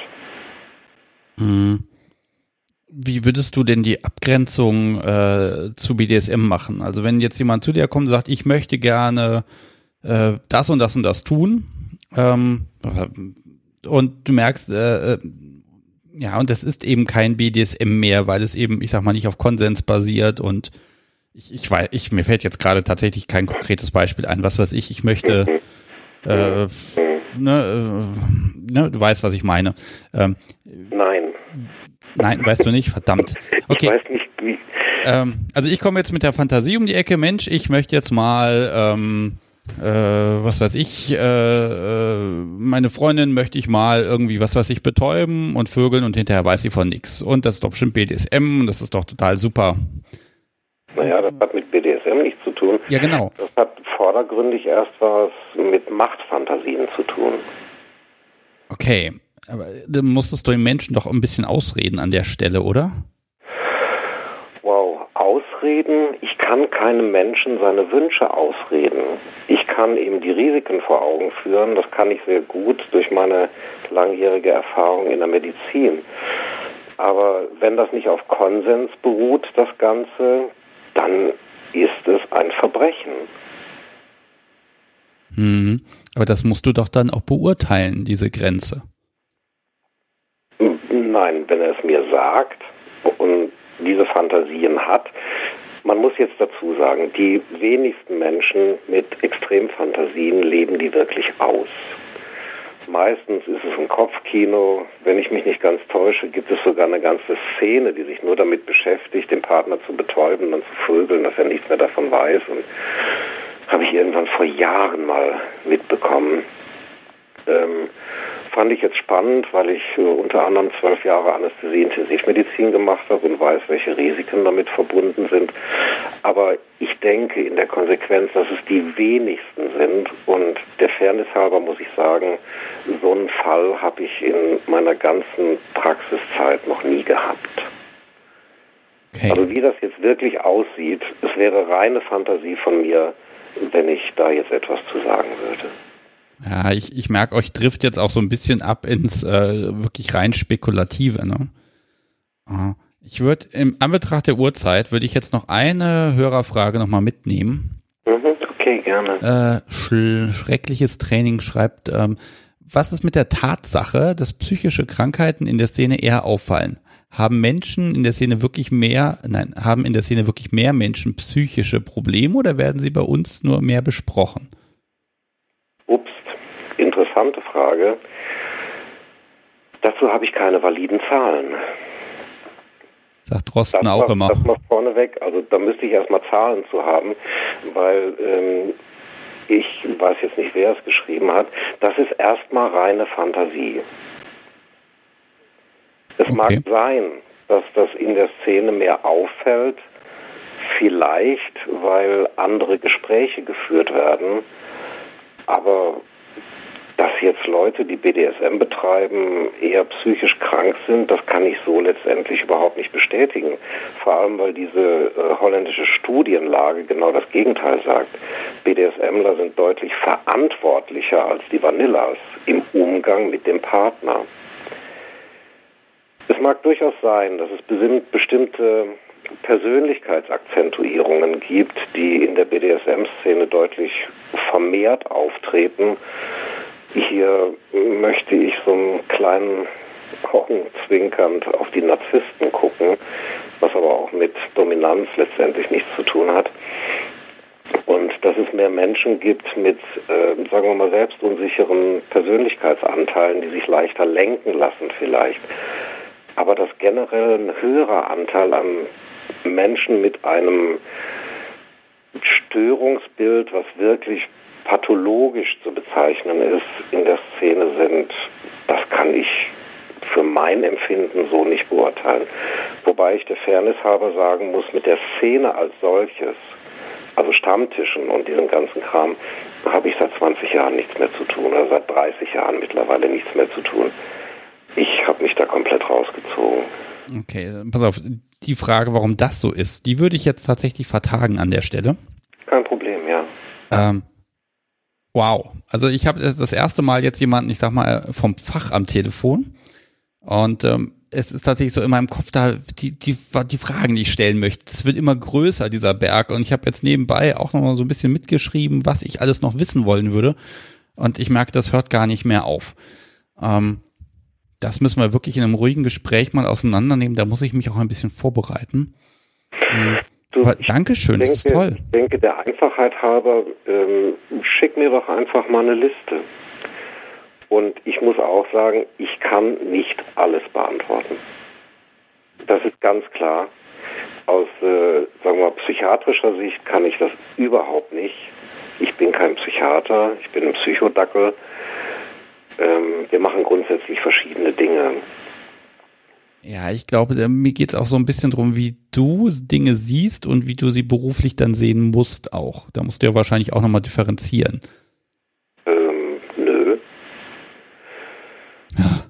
Wenn ich das tun würde, Zack. wenn ich das tun wäre, würde, wenn ich meine berufliche Sicht anders als meine private Sicht hätte, dann wäre ich nicht authentisch. Und dann könnte ich keine gute therapeutische Bindung aufbauen.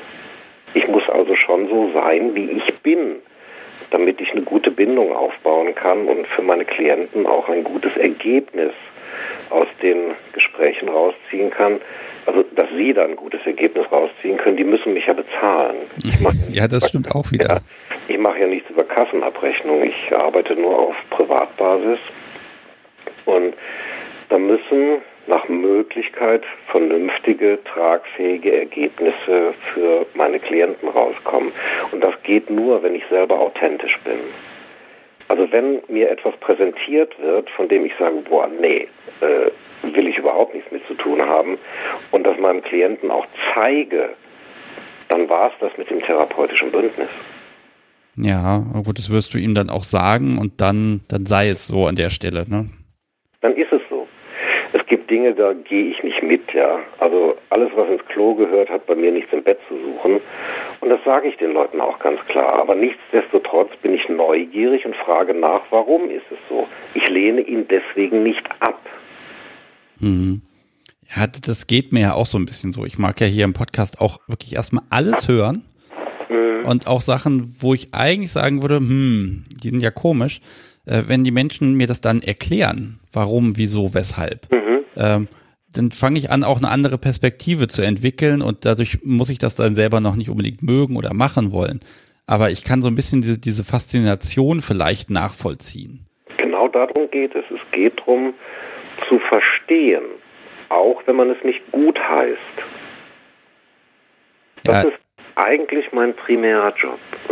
okay. Wir werden uns da unglaublich intensiv drüber unterhalten. Ich merke dann schon, hinterher werde ich irgendwie mit einem guten Gefühl daraus gehen, habe ich das Gefühl. Das ist schön. Ich werde jetzt hier gleich dem, dem Podcast zu mir allerdings aber sowas von, also das, das, das ich, die provoziert hier heute ganz fürchterlich. Die hat ein Gummiband in der Hand und schnipst damit die ganze Zeit rum und lacht sich ein. Also ich weiß auch nicht genau, was du da jetzt in ihr bewirkt hast. Ähm, also aber ich möchte jetzt, ich möchte jetzt nicht eure Interaktion stören. ich glaube, ich hole mir jetzt einfach mal einen schönen Whisky und wie gesagt, ich bin selber erst um, naja, jetzt haben wir gleich 11 Uhr. Oh. Bin erst um halb zehn aus der Praxis gekommen. Was haben wir schon fast eine Stunde gequatscht hier? Nee. Ja, ja, ich habe dich jetzt hier einfach quatschen lassen, weil äh, so eine Gelegenheit hat man nicht so oft und ganz ehrlich, alles, was ich zu sagen habe, das kann ich auch in ein paar Tagen noch sagen, ne? Das kommt jetzt darauf an, wie groß dein Schlafbedürfnis ist, was du jetzt noch sagen möchtest. Ja, also das sagen wir mal so, mein Schlafbedürfnis ist äh, lang und viel, aber äh, wenn ich das ja ein bisschen zusammenfasse, dann bin ich in zehn Minuten durch, das ist alles entspannt. okay, okay, alles klar. Thomas, äh, vielen, vielen, ja. vielen Dank, dass du ja uns hier so ein bisschen ja, erleuchtet hast, sage ich jetzt mal, ganz optimistisch. Oh, nee, um Gottes Willen, das kann ich nicht. Ah, doch so ein bisschen. Das doch gibt sich meinen Fähigkeiten, sonst wäre ich wahrscheinlich äh, Guru oder sowas. Und nein, das ist nicht meine Welt. Ja, ich konnte jetzt so ein bisschen einfach eintauchen, wie du ja, wo auch die Grenzen bei dir dann auch sind. Was, was, was kannst du alles nicht? Und allein das ist schon eine Erkenntnis, die finde ich gut. Das ist Grundvoraussetzung für den Job, den ich mache, zu wissen, was ich nicht kann. Ja, aber das weiß ich ja nicht. Also stellen wir Fragen und dann kommen schöne Dinge bei raus. Ach, okay. Ganz ehrlich, wir können da jetzt über Spitzfindigkeiten diskutieren. Äh, ich glaube, das würde mit dir auch wirklich viel Spaß machen. Aber dazu brauche ich dich noch mindestens zwei Gin Tonic und dann können wir die ganze Nacht weitermachen. so, ich hole mir jetzt einen Springbank, 18 Jahre und oh, dann gucke ich mal, was noch, was noch passiert hier. Und ich habe meinen ersten Patienten morgen erst um 10, also ich kann ausschlafen. Ich wünsche dir den Schlaf der Gerechten. Genieß den Whisky. Das werde. Und oh, ich höre schon das, das Geräusch, wie das ein, ja, das mh, mm, sehr Komm, wir legen jetzt auf. Vielen, vielen, vielen Dank und äh, für dich gilt natürlich für alle anderen auch. Äh, schick mir mal irgendwie eine Mail mit einem Musikwunsch, den spiele ich, egal was es ist. Okay, alles klar. Wunderbar. Schönen Abend noch. Ja, dir auch. Tschüss. Tschüss. Wahnsinn. Ähm, das fand ich jetzt, das war jetzt überraschend und das war wirklich schön und wirklich hochinteressant und ich werde noch, glaube ich, ein, zwei Tage brauchen, um das, äh, ja, um selber noch mal ein bisschen drüber nachzudenken, äh, was Thomas da gesagt hat. Das heißt, ich werde diese Folge ausnahmsweise selber noch mal hören. Äh, wirklich schön. Also vielen, vielen Dank noch mal jetzt hier auch, auch an den Chat, an, für die Beteiligung. Äh, das ist super, äh, wenn ihr da auch nochmal so einen Einschlag mit reinbringt. Äh, jetzt haben wir es fünf vor elf. Was machen wir denn jetzt? Also ich werde jetzt meinen, meinen ganzen Plan, den ich hier habe, werde ich jetzt einmal kürzen und werde nur noch eine Sache machen. Äh, ich werde mich nämlich hier für ein kleines Geschenk bedanken, was ich bekommen habe und alles andere, das muss halt warten bis Freitag. So, ich habe nämlich Post bekommen und äh, das muss ich einfach mit euch teilen. Das habe ich auch, glaube ich, schon bei äh, äh Twitter geteilt. Und zwar habe ich bekommen ein Paket heute. Da wurde ich gefragt, ob ich meine Adresse hergeben würde. Ich habe es getan, dachte mir, ja, das machst du mal. Ähm, ich poste jetzt einfach mal in den Chat drei Bilder rein. Äh, heute kam ein wunderschöner Karton und da war etwas drin zum Hauen mit ein ganz lieber Brief dabei. Und Lars und Tessa, ihr habt mir das eingepackt. Das ist das erste Mal, dass ich hier so ein, so ein, so ein, ich sag mal, äh, Podcast, äh, Unterstützer Post für mich bekomme, denn ich habe ein, ein Schlagwerkzeug bekommen. Es ist grün, es ist wunderschön lackiert, es ist äh, selbst gemacht, ich glaube von Lars an der Stelle. Äh, ich lese den Brief, der dabei war, jetzt nicht vor. Aber ich mag sagen, danke, danke, danke, das ist total klasse. Und das Podcast, so hat ja jetzt hier die letzte halbe Stunde fleißig mit diesem Gummiband rumgespielt und provoziert, weil es mir die Aufnahme versauen wollte. Ja, das ist so ein bisschen, ne? Ähm, ich werde gleich Musik spielen und währenddessen gucke ich einfach mal, ob das Ding funktioniert. Da grinst auch schon wieder jemand. Eigentlich möchte ich ja hier nicht irgendwie spielenderweise im Podcast unterwegs sein, aber ich habe das Gefühl, das ist heute einfach mal nötig. Ähm, ich glaube, ich spiele jetzt noch mal ein Liedchen und dann ähm, mache ich eine kleine Verabschiedung und ich glaube, dann haben wir es auch kurz nach elf und dann ist das okay für heute. Boah, so, jetzt gucke ich mir erstmal das schöne neue Spielzeug an. Ihr habt ja ein Bild dazu bekommen. So, noch ein paar letzte Worte von mir. Erstmal machst du da hinten die Musik aus, liebes Podcast-Subi. Im Chat kam gerade die Frage, wer oder was ist ein Podcast-Subi?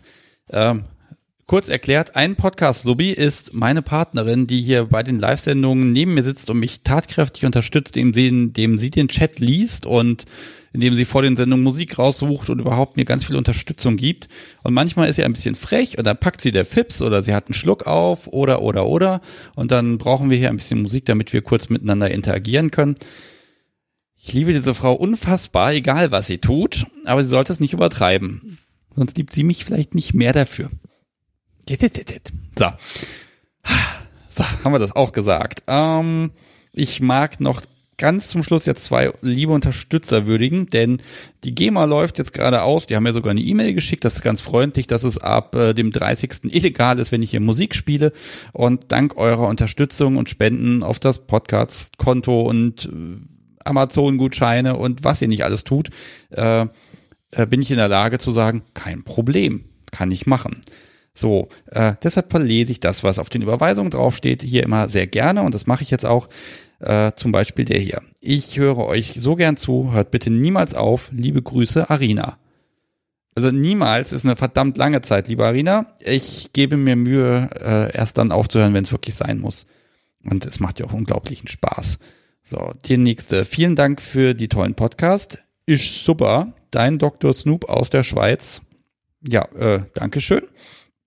Und äh, ja, das waren die beiden. Mehr gab's jetzt nicht, aber das macht auch gar nichts. Die letzte Sendung ist ja auch erst mal vier Tage her.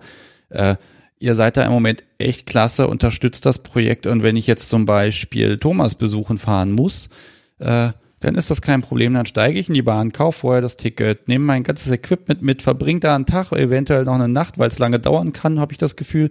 Und dann ist das aber okay und machbar und äh, ich werde daran finanziell nicht zugrunde gehen. Das ist dank euch möglich und wenn ihr bitte das Projekt weiter unterstützt, äh, danke. Das ist einfach klasse. Wer jetzt noch nicht weiß, wie man den Podcast unterstützen kann, auf kunstderunvernunft.de gibt es den Unterstützen-Button und da steht dann, wie das alles geht. So, kann ich noch was sagen? Hm, zur Zukunft des Podcasts wollte ich, oder zur Zukunft der Live-Sendung wollte ich noch was sagen. Das mache ich heute aber nicht, ehrlich gesagt, weil ich gerade viel zu euphorisch bin. Ähm, ich kann sagen, die nächste Live-Sendung gibt es am Freitagabend um 20.30 Uhr. Und ähm, eventuell klappt es, dann werden wir dieses ganze unsägliche Thema ähm, äh, Eingreifen auf Partys, Ansprache, wann darf, kann, muss ich helfen, mal äh, ein bisschen ordnend nochmal angehen. Äh, Nemaides hat sich er bereit erklärt und wenn es mit Zeit und Ort und Rahmen alles passt, dann können wir ein bisschen drüber sprechen, wann denn der Punkt gekommen ist, wann man eben eingreifen muss und wann eben nicht. Vielleicht kann man von der Seite das mal ein bisschen sachlich betrachten. Das fände ich ganz schön, wenn wir das damit so ein bisschen äh, rund kriegen an der Stelle, dass wir auch einfach mal diese Seite gehört haben zur Vorbereitung kann man einfach die letzten, ich sag mal, fünf, sechs Folgen der äh, Unvernunft live hören, angefangen mit Discover. Ähm, findet man in den Shownotes das alles und dann kann man das ein bisschen aufarbeiten, dann macht das am Freitag sicherlich noch ein bisschen mehr Spaß. So, ja, nächste Sendung ist angekündigt, alles habe ich verlesen. Thomas nimmt natürlich auch an der Verlosung teil, der wird sich freuen. Ich weiß nicht, ob er sowas liest. Äh, da bin ich mir bei ihm aber nicht sicher, aber man braucht ja auch Geschenke. Ne? So. Okay, 23.01 Uhr, die perfekte Zeit, äh, hier fertig zu werden. Ich spiele jetzt nochmal zum Ausklang was Schönes. Was nehmen wir denn da? Und da dreht sich jemand um. Ich soll Schminke spielen. Ich spiele jetzt Schminke. Das Podcast-Subi hat gesprochen. Ich werde gehorchen. wenn ich das irgendwann als Klingelton höre. Oh weia. So. Äh, liebe Hörer, liebe Menschen im Live-Chat und auch die Menschen, die das jetzt erst in den nächsten Tagen hören, äh, im Podcast natürlich, vielen Dank für eure Aufmerksamkeit, vielen Dank fürs Mitmachen und wie gesagt, unterstützen, dabei sein, motivieren und E-Mails schreiben. Das ist echt toll, das macht echt Spaß und ich werde jetzt mit einem Grinsen und glücklich mit dem Podcast so wie irgendwo hingehen, wo uns keiner hören kann. Gute Nacht.